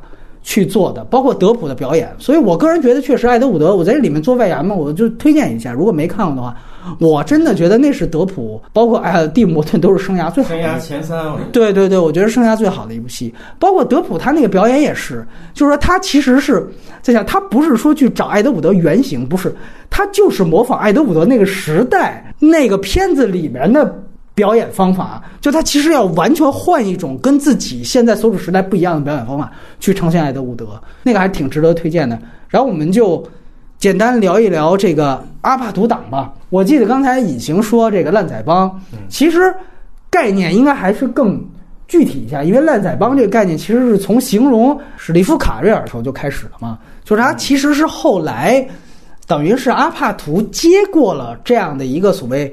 就是说，大家都不要太高片酬，互帮互助的这样的一个概念，嗯，然后继续做团队式的喜剧，嗯，所以以阿帕图为中心的，包括像塞斯罗根和后来的弗兰兰的这样一批人，严格来说，我们准确的说，他应该叫阿帕图党，这可能是更。合适的，对，因为他其实已经有点后烂仔帮时代了，对。包括这两年有一个那个女的做综艺的，现在也跟阿帕图开始混。嗯，她前两年拍了一个叫《火车出轨》，那个票房很高的，人那个女的长得其貌不扬的，很胖，但是她好像是综艺和电视剧集那一块儿，她那个剧本就是阿帕贾德阿帕图给她写的。嗯，我觉得贾德阿帕图现在弱势主要是在于阿基喜剧已经快就穷穷途末路了。对，他原先其实特别生活性的。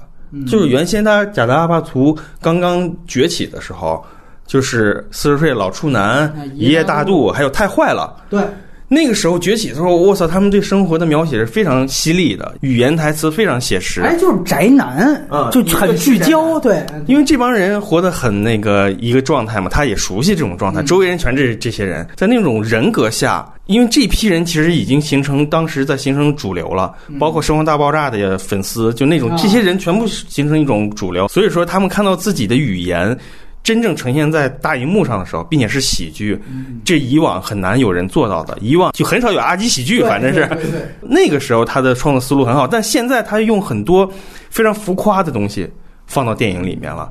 你比方说前两年那个塞斯罗根跟那个戴夫那些人拍的那个叫什么邻居什么的，对对对对，邻居大战大战大作战，呃，第一集就还凑合，但第二集就彻底飞了。他有些情节就非常浮夸，你知道吗？他那个汽车上的那个保险那气囊给卸下来，偷偷放到你凳子上，然后你一坐，咣就弹到天上。就这个已经超脱超现实了，就已经不是而且它不是靠生活小段子和一些智慧来，对对，它就现在变得非常无聊。嗯，其实就是速激往后拍那种感觉，对吧？其实有点又回到必须拿以前的工业化的经验来套用到你这里。对对对，你本身的魅力并不是这个嘛，对吧？所以反正你要是我现在回顾一个片子，我可能想想也就最喜欢的呢，最喜欢的可能四十岁老处男，那是我第一次看阿帕图的电影，后觉得我操还可以这样那么血淋淋的把你的真实想法就说出来了，哎，我觉得还挺有意思的。包括那个后来边金刚还调侃了嘛，对，就买买车买大黄蜂的时候啊，你给我买这个。那那，你有没有看过一部电影《四十岁老处男》？我就会变成什么五十岁老处男？然后，呃，隐形有没有什么？你看，这都咱们都应该看过的。你说起来，我确实觉得《四十岁老处男》确实是跟其他这几部不太不太一样。它其实叙事它的完成度啊，各方面就是。就它又不是一个传统的那种、那种、那种、那种片子，你知道吧？就是传统那种喜剧、喜剧套路的片子，但是它又在各方面的标准上都达标，就是我觉得这还还是不错的一个一个东西。完了，最近的，就是你要说像金金金金正恩什么，确实觉得有点没劲了。就是就我觉得他们又没有讽刺真正的就讽刺的锐利啊，完了又又没有说真正就是说搞笑上面的，就像你刚才说那种智慧或者说是那个亮点。完了就是现在就在搞的就尬笑，对尬笑，对就这种。我跟你说，金正恩啊，我看完艺术家，我回去再想，在那艺术家，我回去想，我觉得可能。两个有一点点相似的，就是说，就金正恩在大家眼里，尤其在美国人眼里，可能就是真的是一个坏人和独裁者。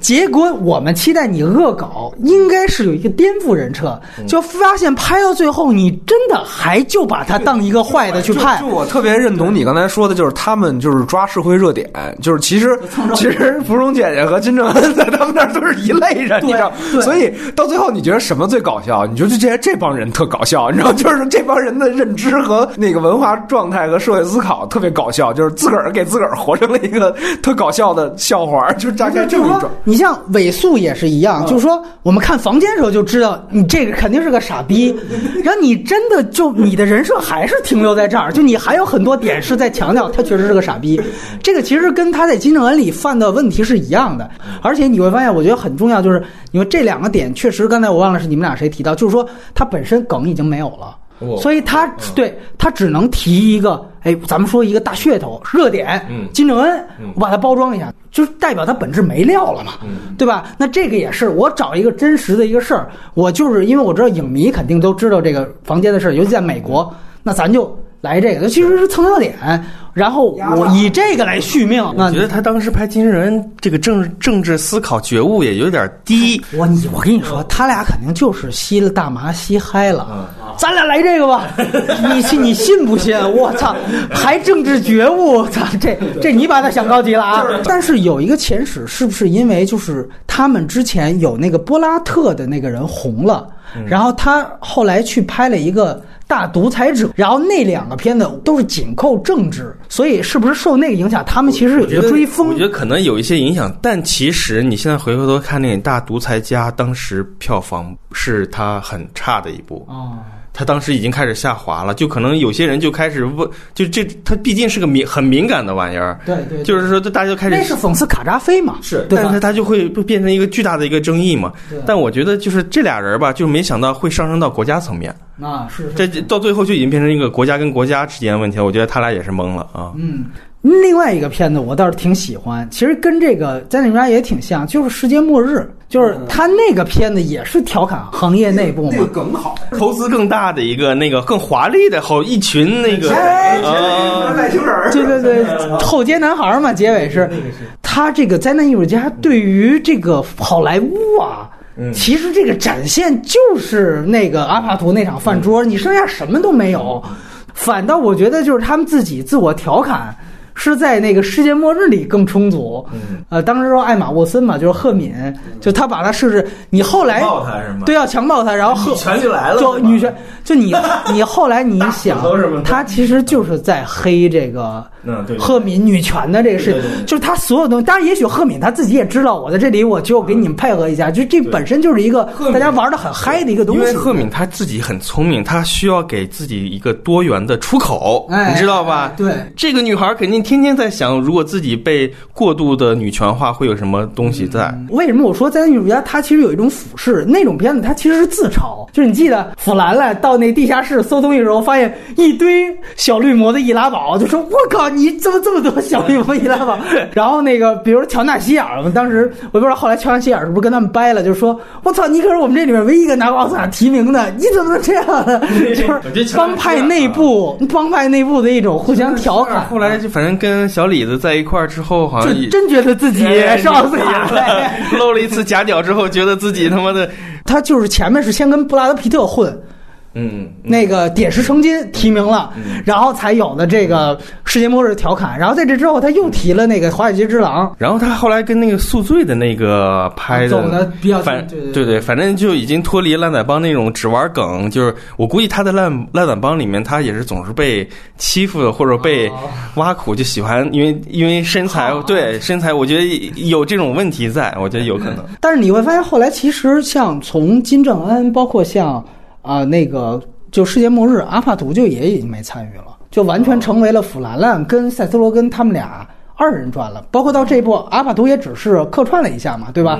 你会发现这三部是一个体系，就是他们两个人二人转，然后金正恩那个导演是这一部的制片，我也不知道他们接下来能再找什么热点。对，就如果没热点的话，确实你会发现是有一个黔驴技穷的东西。其实最好玩，刚发生灾难的时候，是一个是叫什么？就迈克尔切拉被扎死了，你记得吗？手机什么掏手机那个那个 fuck 手机怎么在我兜里什么的，就那个我觉得特别厉害，我觉得。就那些梗全全是你感觉是现场他们嘻嗨了，就是临场发挥，这个就能出来的。对，我觉得他们因为长期就是穿穿一穿一条裤衩，对对，然后长期就说我我我先自嘲我的，然后你再来你的，对对，你只要有一个人干这种事儿，大家觉得哎你这个挺好玩，那我也来，就大家这一圈就开始了，我觉得很容易。这其实就是最原始和原生态的头脑风暴，嗯。嗯，就是不是说叫大家来，大家自己坐这儿就形成一个头脑风暴，你出来东西当然就自然。就他们不需要就是要想聊个话题，我们切入什么的，他们直接不需要开会，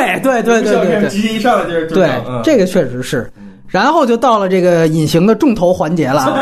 我们来，他很有意思，他是学制片的，所以说他对于导演啊，尤其是尾素这样的，可能确实看到这种傻逼会有天然的这种 来气啊。来来讲一讲，因为尾素这样的和这个艾德伍德这样的都有，你知道吗？就都有。确实，就你说这个，就我们最开始做制片工作啊，它是行行政化的工作，是它跟创作内容关系不大。就是你来一特有才华导演，我们也就这么来；你来一特。傻逼的也这么来，所以我们只考虑这导演事儿多不多，就他会不会影响我们的工作安排。考虑这导演情商问题，不是艺术天赋，不是艺术天赋的问题，就是刚刚开始是这样的，所以。您很少会去跟导演讨论这个具体戏的拍法嘛，对吧？拍那除非是这场戏决定了成本，你才会去跟他讨讨论一下。再往后的时候，就会进入到内容工作的这个领域的时候，你要你发现其实这里边是参差不齐的。但是要讲的是制片这个状态的时候，是你因为这个剧组当中你是有一个不对等关系的，就像你说的这个导演啊，他他有这个巨大的话语权和和地位，经常是这样。尤其呃在学校也特明显，因为你经常。会给。比你大的师哥呀，或者什么的这种拍，对，就经常就是他会告诉你你不懂，完了就是你你会天然就啊，我的这个电影观念是从这个里边得来啊，对吧？学图式，图式。我们当年就拍过一个，拍过一个，就是一个一个还是当时的学生作业，规格较高的那个联合作业，刚开始拍就哎，就说这个导演是一个啊，就是学美术的，说这美术的明日之星似的，类似于那种，哎，学校给大力支持，完了以后就是哎，给你钱，给你设备。我 别冯小刚，我刚反应过来，黑人。这这我我我们这儿就一直开会嘛，说这后边怎么拍。到开机之前那晚上啊，突然间导演就是开着开着会，脸绿了，说怎么了？说那个摄影啊，他不干了。我们说摄影为什么不干了呢？就是一聊发现，就是摄影说呀，这导演啊，多年前就是把他的女朋友给呛走过。完了，这摄这是谁绿啊？我操！对，就是就是对，所以这摄影就是憋着，你知道吗？完一直跟导演做朋友，做到了这么一个机会的时候，说我不干了。我操，卧薪尝胆！这当时我们就震了。我说这怎么还有这种情况会发生？完，但是我们都觉得那这摄影肯定有问题，你知道吗？这摄影肯定鸡巴操，你哪有这么干事儿？对对对，你要那什么，你就跟他撕逼，你你直接打一架。对你这不是坑一组人？完了，我就带着导演找了我的一个摄影朋友，连夜就夜里已经两三点了，到那儿把剧本给他，因为剧本还有点意思，当时看着。完了以后，后来那个那个摄影看完了以后就说：“哎，有点意思。”说行，咱们明天就开拍。那等于我我解决了，对，等于我那摄影朋友是临时就就就这么来的，完了他就等于晚上可能也没睡，就开始做分镜，就第第二天就开始拍，拍两天之后，我们发现就就是组里就不太对了，因为我们都是学校的，就对这个东西肯定至少基础基础的素质是有的，就是看电视戏你发现戏不接，就这里边说那个 服装，在一个甩戏，你知道吗？就这样明明还有两场镜两个镜头，这场戏就拍完了，不拍了，就是他就开始他有他巨大的情绪化的表表现。就出来了，他是暴暴君，然后他要控制这个剧组，就是你你们家操，就就那种，而且他特牛逼的是，他带了一女朋友，他带这女朋友就负责协助我们的工作，但是我操，就是我们最后就看不下去了，就是他对他这女朋友这个态度，简直就是我操，就是那种导演就开始就是操你妈，就是跟人家女朋友是一点关系都没有，你知道吗？就是开始。发这种邪乎，后来我们反了半天，他可能是在转移他对别的部门的意见。结果再拍了两天之后呢，就是已经很不对了。我们一直在跟导演说，你得控制一下，要不然你的预算肯定得超啊，时间得超。导演跟我们都特别客气，就是说。对，就是一直特别客气，就说那个没有解释，完了怎么怎么着。后来我们觉得导演还还行，在这方面还行，但是后来就发现他跟摄影掐起来了。这摄影是最危急的时候帮他的人，他现在最烦的是那摄影，就不知道为什么。完了，后来再再往后呢，就发现那个，就有一天导演就拍不下去，就肯定要抄袭了。我就去劝导演。那天下着雨，所有剧组的人啊，穿着雨披在门口等着导演出来。完，导演就是不出屋。后来我进了屋之后，我就去劝，我说导演，咱们你我说怎么了？他说我这样太苦了，就说我这戏拍的完了以后，他说你你知道吗？这个我我我这个痔疮都犯了，完了这个流一裤裆子血。就跟我说这个，我说我说导演，你一定得坚持，因为最后还剩这么一点，你要拍不完这戏就废了，就是你前面的事儿全都白搭了。我说导演说好好好，谢谢兄弟，谢谢兄弟。我就在屋里处理别的事儿，完了导演出去了。等我再出来之后，我就发现这个所有组里人看我眼光特特怪。后来我说怎么了？还是我们部门的人把我叫到一边说：“哎，你是不是刚才跟导演那个发生冲突了？”我说没有啊。他说导演刚才站在台子上骂你来着。我说骂我什么呀？他说他就说就是你们你们有些人不想拍的，比如比如像隐形这样的可以滚蛋。我说我操，刚才聊好了不是感谢兄弟吗？什么情况？我就已经很因为那天我还发烧，后来我正好就是找了个理由就走了，而且最后把灯光组什么都全干跑了，人家不干了，就是中间撂挑全就跟那个这里边换人 换摄影那感觉差不多，就我就走了。但是他其实一直对制片组还都挺客气的，但是等他所有戏拍完之后，我们部门的老大给我打电话说，他呢就是。因为组里后来拍摄欠了好多款，我的老大垫了几万块钱，但导演消失了，跑路了。对，就是后来等他再次听到这个人的消息，是这个人在跟别人吐槽我们全组的人，他欠着我老大的钱，他还吐槽我老大。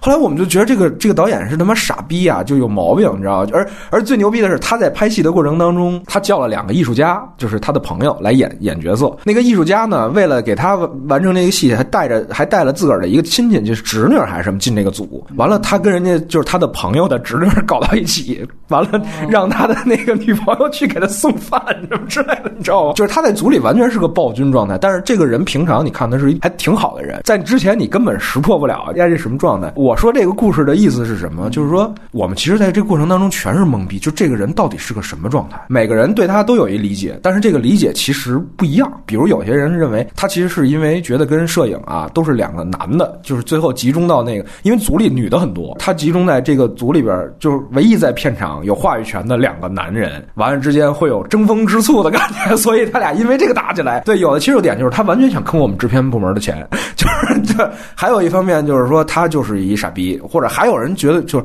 还有他带来的师弟什么的，就觉得他其实是一特有才华的人。就是你发现 这些评论全对不上。但我就想，如果要把这人变成一故事的话，你最好的方法就是你不呈现他怎么想的。其实呈现一个人物的时候，你毕竟你要把它。做成一个电影，它一定得有来龙去脉的。对吧？我觉得还是不是，就是因为我觉得这个人本身啊，他就是混乱。如果你把一个混乱的人完全不加就筛选的呈现到银幕上，你这个电影就是混乱的。对，对，是这意思。就是说，但是这个人，你说他有多大的被我们拿出来讲表达的这个这个意义吗？你说尾素是吧？这个尾素和我刚才讲的这样的人就没有什么意义，对，就没有什么意义。但你要硬讲，但你说他有有意思吗？他确实好多有意思，比如开拍第一天，摄影他妈卧薪尝胆三年的绿帽子。不干了，就这种事儿，你一听你觉得还挺逗的吧？你你觉得哎，我我觉得这是个情节，愿意编。那你要编它就出来。你最好的方法是，我就不讲这导演到底是个逼什么什么人，你们自己看就完了。你这个也是因为这个人特殊，所以他身上有很多复杂的东西。对对，因为他的复杂性太复杂了，所以说你不可能单一从单一一面给他定性了，已经到那个程度，我觉得是不是这个意思？嗯，对。而且而且就是他很多有意思的东西。恰恰是因为你不知道他是个什么人，才反映出来的。你刚才提到这一点，还是说把有意思为先，对吧？但是这也不是一个做电影的一个唯一的一个渠道，对对对。我认我认可这一点，因为这个人具不具备典型性？比如像艾德伍德，从主题的意义上具有特别大的表达的意义和价值。我觉得尾素也好，还是我刚才这遇到这位都没有这么大价值。那如果我们硬讲尾素，其实我觉得更多的点在于，就是这写点是怎么来的。对。就是我刚才讲的那个、那个、那个东西，对吧？就是说他他是个傻逼，但是他最后又被捧成了一个特别牛逼的。人我觉得这个东西是有意思，但他没有找这个切入点去讲。没错，没错。就是你这个切入点，我确实觉得更好。那其实他更多就要去拉出一个观众线，你有一个影迷视角。你去讲这个片子，我们怎么把这个房间最后就让他认为，其实他也是可以有看的。性了，或还是对说，还是说我们就拿它当个笑话？对只是它成为一个巨大笑话之后，它也有了价值。那这个整个发酵过程，那其实这是一个社会事件的发酵过程。其实就是我是觉得它到那个其实是到结尾这块儿的时候，这故事才应该刚刚开始。没错，没错，这是你这个主题刚刚开始。对对对，就这个这样的话，这个故事才刚，就是他突然间遇到，就是他悲，如果是悲剧结尾，他发现我操，我完全表达你们家都看不懂。完了，这个片子经历一段沉寂，丫也是他妈的对吧？男小男友又跟又又跟女友跑了。完了，在这种过过程当中，哎，突然间操，有影迷可能找到他，或者发现我这真是一大奇葩，我操，不是天才就是蠢材，咔咔发掘，啪就变成一斜点。这个路子是很有意思的一条路。从一开始就能意识到，就是灾难艺术家他不会对这个斜点，或者说对这个东西有一个深度的，或者说一个主题性的东西。从他第一场戏，他的第一主角主人公其实是戴夫·弗兰克，对，其实他是目睹到，哎，这个人他怎么就能突破我的结界呢？就是他其实第一主题就已经形成了一种我跟一个朋友能不能产生朋友，能不能相识。所以说他从头到最后他都没有真的跨过那个线，嗯，都是靠兄弟电影来穿。对对对对，嗯，而兄弟电影本身就是烂仔帮的一个主主题，题对。对对，所以最终划归到还是一个阿帕图党式的一个恶搞东西。胶片这边很重要啊，他跟这个演绎圈圈圈那个导演毕志飞很熟。哦，让他来聊聊。对我，我干了一件大多数人不敢干的事儿，就是我加了毕志飞的朋友圈啊。哦。啊，对我有他的微信，你是逐梦朋友圈，就是之前跟毕志飞有一个交流，我在整个交流过程当中，我没有特别很羞辱或者怎么样的去攻击他，我就随便说一个点，就是我问毕志飞，你觉得什么是烂片儿？支支吾吾想了半天，就是说不太好。我说烂片儿，你肯定看片儿那么多，你肯定一举举一大把，对吧？你还想不出来？我给你提醒，什么刘镇伟、王晶什么的烂片，他说也不能算。我说这也不能算，那到底什么是烂片？你给我一个标准，你的烂片标准是什么样的？他想了半天，他想告诉我网大。我想也对，那网大是哪部电影呢？他说没有什么哪部电影，就是网大。我其他点我就不说，我就说这一个点，大家就能明白，就是毕志飞他的精神世界，或者说是一个他其实不看电影，对吧？就他其实是不想撒谎的一个人，但是呢，他的认知他又不太了解，就是我们以外的认知，就是这样的一个人。他想就是说，这个人是一个，你说他奇葩吧，他有自己的独立的运行的逻辑，他能告豆瓣儿，这个就是一个很逻辑的事情，对吧？他能这个很逻辑吗？这个我操！听我说，这个逻辑性他是有他的逻辑的，就是他认为豆瓣锁了他的那个好口碑的这么一个事儿。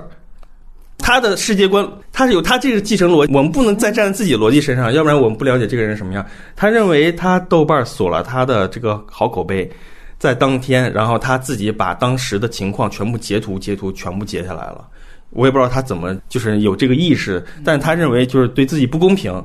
他认为明明豆瓣在几点几分的时候有这么多好口碑出来，为什么我的那个评分那么低，评分它是百分百差评？那个差评写的是百分之一百，他认为这个豆瓣儿呃有假，这个怀疑的逻辑，那他脑袋认这个，但是他的所有的这个基础，他是审美标准是跟咱们不一样，他认为他的作品是八分，你通过对他了解，你觉得他这个人物身上有没有可爱的一面？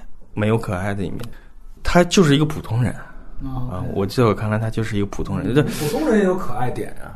那就是胶片还没给胶片显露出来，是吧？因为我不可能再深入到他现实生活当中，或者是什么样的。啊，明白，明白反正就是业务相关，对吧？或者说他某些职幼，可能对于某些人来说是还蛮可爱的。比如说，我说的可能有点太多了，就是他那些演员们，这是个逐梦演艺圈，不是有好多好多年轻演员吗？这些年轻演员吧，就这些年轻演员刚开始他开工的第一天是大年初一，某一年，好几年前了。然后他把这些演员带到了天安门那里去看升旗。然后我说：“你为什么要干这件事情？你是那个主旋律还是怎么着的？”他说：“不是，我是要带他们吃苦。”这就不多评价了，反正大概就是你们能明白他的这个思维，他的意识，他就是很普通的一个人啊。我没觉得他有什么邪恶想法，或者急功近利，或者太怎么样的，我都没觉得。他就觉得自己应该得到的就是什么，你明白吗？我觉得他这个，因为我昨天晚上因为要聊这，睡前还翻了翻逐梦演艺圈的那个什么短视频什么乱七八糟，还有短视频，就就是被截出来的那种，也是评论的，就是好多人都说，我觉得这个是好电影什么之类那种。这都是故意说反话呢。我操，里边有特他妈，就是我感觉还挺真挚的，你知道吗？好多你不知道的话，你以为说毕赣呢，你知道吗？真是，就是太有才华。哎呀，真我还有外国人，你知道吗？各种什么野鸡电视节的什么奖评奖委员会的，那个都是他雇人的呀。他现在成为了现在这个网红，就是因为他当时的这些病毒视频啊。其实我们去复盘毕志飞成为一个邪典导演之路和尾速最后怎么样成为了这样的一个邪典导演之路，它的相近点就是在于钱。不，美素因为有这样的一个所谓首映礼，然后一传十，十传百，他的这样的一个我说发酵的事件啊，就是那个北京大学的好多的教授，包括电影学的教授，给他这篇儿所谓的点赞，然后他给录下来了，弄成了一个集锦，这个是触动了。开始其实这是一个很负面的事件，就是让大家觉得也不是多骂这个毕志飞，而是主要是人肉这些教授。就是你们怎么能够给这样的片子说好话？其实这个东西，我觉得在我这边让我知道这个片子的事儿。至于告豆瓣儿这种事情，我觉得在我们有限的新闻史里面不止一次，好多导演都讹豆瓣儿，或者觉得豆瓣儿的评分对于我们不公平。这个不是最早之前什么长城的那个。当时不是也出过这么一个事情？那个是直接权力机构施压啊。对，那个按说更大更严重，就是觉得你评分整个系统都不对。所以真正说毕志飞这个事件让他成为焦点事件呢，就是因为学术权威给这个片子站台。我可以再这么说，就是我之前工作的时候，因为。编辑出过很多关于这个新闻报道，嗯，就是报道这些，其实就把他那发出来的视频扒了一下，都有哪些著名的这些影评人或者说是教授，主要是学术权威，学术权威主要是北大的人，就说了一下，介绍了一下这些人的身世，然后介绍他的观点，因为那个视频里面放的大部分都是优说的好话，对对对对，这就导致于这个报道出来之后，北大那边人就有反应，北大那边做宣传人就给我打电话。就说你这稿子能不能那个那个处理处理一下什么的？我说这个稿子 那倒没有，我就说这稿子首先它没有任何的违背事实，嗯，就是现实，你说什么就是什么。为什么要处理一下？为什么你告诉我？后来那边宣传就告诉我，这些教授现在有点没脸见人了。什么意思？就他不太好意思再跟学生之间怎么样说话或者干嘛的。就那段期间啊，这事儿爆发的时候，学生都拿他们当他妈笑话看了。这是一个全网负面，这不可能有人这这稍微有一点概念、智商的人都不会认为这是一个好事儿啊。对，学生一看，哎呦，我靠，我的老师怎么还这样？哎哎，所以说那些教授都是有一点挂不住了。嗯，他们希望毕志飞能够。稍微你把这个事情你能压压，能不能不提这个事儿？然后少给媒体做这种引导。他们曾经就一起劝说过毕志飞，但毕志飞不行。毕志飞觉得这你们。都是言论自由的话，你们说的有好话，也有说的批评的。我现在把批评的放出来，后来那帮教授脑袋就巨大。我你这个你就别提这事儿了，行不行？我可以这么说，就是说这个事情的影响，就是完全就是说毕志飞他是在另一个平行宇宙里面，他因为在另一个平行里面，他打破了所有的规则。其实这些权威的教授，指不定天天给哪些什么样的站站台啊，比如说。这是谁？主旋律的片子。对对，这是八一的，那个是这个哪的领导的一些拍的片子，你得。给做一些引导意见。你像体制内人说话，刚开始能说差吗？就体制内人说话那一套规律，我们从小到大难难难道不了解吗？就这些东西，都他已经成为他们的教授的本性了。我就像刚才说，现在都在是打压这种体制内权威的这种东西，也很有意思。就是让他和托米韦素有点不一样的是，汤米韦素，你顶多说他的钱，就我们说这个官员那叫什么财产来源不明罪是吧？你顶多说他财产来源不明。你不能说他是怎么着使了什么手段，但是毕志飞这个由于有学术权威吧，所有的学术权威，包括那个之前说那个无人区就该不过审的那个，就是中国现在的审查的一个专员，中国好多审查的，就是他就是参与者呀、对吧？他妈删片儿都是他们干的，就他确实愤怒，我也愤怒。就是你们呀，一方面删好片儿，一方面给毕志飞站台，就这种事情，这不是这个要见着叫脸对脸见着，不得大嘴巴抽吗？这种事情，这当然是人神共愤的事情。那我觉得从这个角度来说，他确实，我们说白了，他确实有一个基本的善恶观可能在这儿摆着，你明白吗？就从道义上的啊，没有法律的话，也有一个道义上的一个善恶观，起码是影迷的善恶观。天然不是一阵营的，我们天然就是对立的，就是再说，就像刚才已经说，你前面有影评人国家队这种很招人烦的一个名头，你现在果然抓着实锤，你这国家队都替什么人吹牛逼？行了，你就别废话了，对吧？就这种东西肯定，而且另外一方面，我也看到有人替这些人开脱，但我觉得有一点，你们开脱的方法我不能接受，就是说。这个毕志飞他妈蔫坏啊，比看来比弗兰兰还坏。就是说，他现场录音，他没告诉这些人，那个我录像之后，我做了一个 EPK，我做了一个宣传病毒视频，然后他做这剪辑的时候，就故意把挑好话的这个剪辑出来了。但是我觉得你们这帮这个学术权威，你们这点脑子没有吗？你坐在这儿开摆在那儿呢，对，摄像机就摆在那儿，你难道不会想到有这样的一种可能吗？对吧？偷拍对吧？对，他不是偷拍，这个我这个他们那些人，就像刚才那个胶片说的，他呀觉得你拍了，你也不会放，你明白吗？就是你也不会那么放。那你不是蠢就是坏，反正这个这个就是这种，就是体制内人一般都这逻辑，就是我说了，我就是大家面上关系嘛，就是你也不会搞认真搞成哎对好对大家互相这知道知道面子啊得懂事儿啊，对。说，就是说，他其实还是在所谓的在鼓励一个青年导演那些人，所以说他说的还是好话居多。就在他们概念当中，说好话永远不是坏事儿。哎，这个你说对了，就是在体制内的人千万。别批评什么事儿，对对一定错不了。结果这结果这事儿就是他们，你没批评成傻逼了。对对对对对，对，可以再讲一个，就是作为收尾是吧？啊好 对啊，我们这是在也是在学，因为学校最容易产生这种状态，就是那会儿大家所有人都是，哎，我最近要拍一短片啊，你来帮我拍这个短片，不认识啊，你来帮我听，我听说过你，你肯定能帮我拍好。这是烂仔帮式的合作嘛？对对，完了以后，那个你这个短片是为什么？又不是到做作业的时间哦，因为我这个短片是要去那个奥斯卡，很皮了，就是而且其实最后拍的东西啊，就主题都差不多，也都是基本上跟什么梦什么乱七八糟沾边儿。理想最开始都拍那个北影厂门口那堆巡演，愿意拍他们的故事，路人甲，哎对。然后有一天。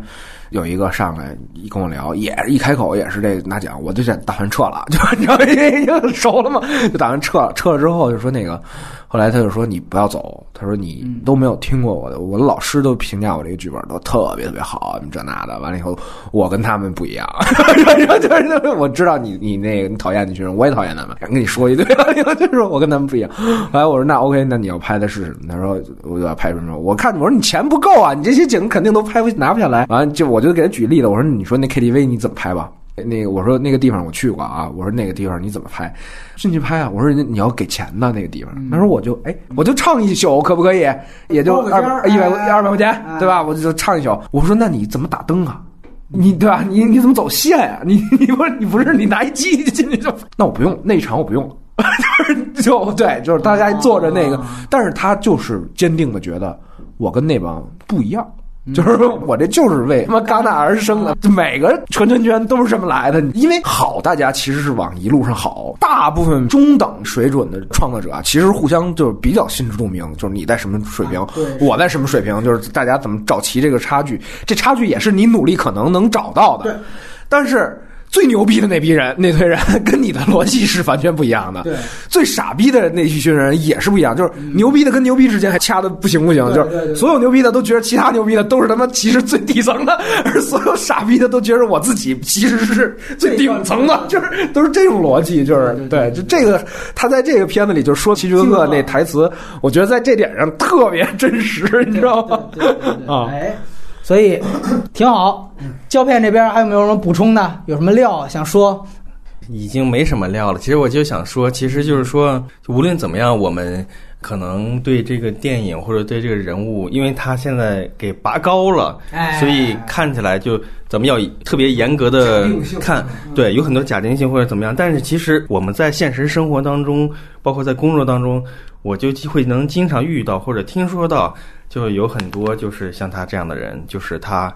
特别的努力，特别的就是踏实的在做事情，但是做的事情就是很差。做的事情很差，但是他那种真诚或者那种努力勤奋，你都你又无法抗拒，就有这种现在有这种但有小孩有些人有些人是包装出来的，就是我包装成我是特努力，其实拍了个烂片，但我说我特努力，但是卖房卖车。但我觉得毕志飞和猥琐这种人啊，你是装不出来的，你知道吗？就是他不用包装他对他不用包装，也是因为他可能养尊处优嘛，可能各方面，对对对。哎，但是那天我跟胶片聊了一私下里话题，就是因为他正好也刚看了那《盲道》，就是李阳的那新片儿。完了之后，他也是被震撼到了。就是我觉得这个可能是相比毕志飞更有意思的一个人物，就是他不是一个纯粹的烂片导演。但是这个盲道隐形，你要看完你就知道，跟这个房间啊，我觉得有一拼的，真的是，可能比房间在我看来在电影质感上还要再差一些。我这真不是说调侃，我是真正经的说。但是你别忘了，李阳他之前是拍过就是《盲山盲井》这种能在华语影史留下来一笔的这么一个导演的，就是他在这些年居然就可以，就是差距退步成这样，就是就是说就是就是你觉得他跟张艺谋或者陈凯歌似的那种说之前之后第五代之前之后还不一样，你知道吗？迷了，你知道吗？这个其实才是就比那个尾速尾怎么有钱是？对尾速的那个背景来源、身份来源、金钱来源可能一样的谜案，你知道吗？其实你我就那个看完《盲道》之后，我也开玩笑说，像韩杰这个人，他怎么就在拍完这个这些烂小子之呃拍完《哈喽树先生》之后那么多年。觉得要憋个大招，结果他憋出来一个解忧杂货店。就是我之前也跟他聊过，他就说我这些年经历过很多事情，我的想法发生了改变，我没有违背我的创作。解忧杂货店是我发自内心的，就是你没有又没办法去反驳他。我就我就问这就是跟那个说问尾素，你这给我写癌症晚期这个，你能给我讲讲吗？对吧？这事儿吧，就是说，昨天刚跟朋友聊完这话题，就是说，你就今年中国，比如我们把审查呀、什么标准的这种尺度都打开之后啊，中国的创作者也拍不出短期内就拍不出好东西来，就在下一代。为啥呢？是因为拍不出出租车司机，哪怕是对，因为你在这个环境下，你被憋久了，你会习惯性的用环境去找借口，就是说我我想对我想明白了，这个电影在中国做电影就是这么做的，它就是，而且我就是发自内心的，其实我是就是自我催眠，而且逻辑自洽，你针插不进是水泼不进，我明白就是你明白当吗？当然，我回到李阳的话题，他跟韩杰还不一样呢，韩杰是典型选择了一个商业片，而且是找的小鲜肉。但是是李阳还不一样，他还是走他现实主义，嗯他还是要现实批判，就这是最可怕的，你知道吗？就是说，不是我说我初心不变，你看他这题材还是一个是什么失孤的题材吧，就类似于这种打拐题材，还是现实主义题材。我操，他是他妈真是电影技法水平的直线下降，不是下降了，归零了。我操，更可怕的不是说他世界观的问题，就是他技法，就他对电影是什么的这个东西，他为什么一下退步了？你哪怕你跟我说，呃，韩杰式的，韩杰式的其实就是张艺谋式的，当时怎么拍了一三枪，我都能捋出一个脉络来。我哪怕我给你找，我都能找着。李阳这谜案就我找不着，你这就迷我无解。这跟尾素那个说他钱哪来是他妈一样的，你找不着，他还在批判。但是我操，那东西你就就发指，你知道吧？所以我是那种就是说，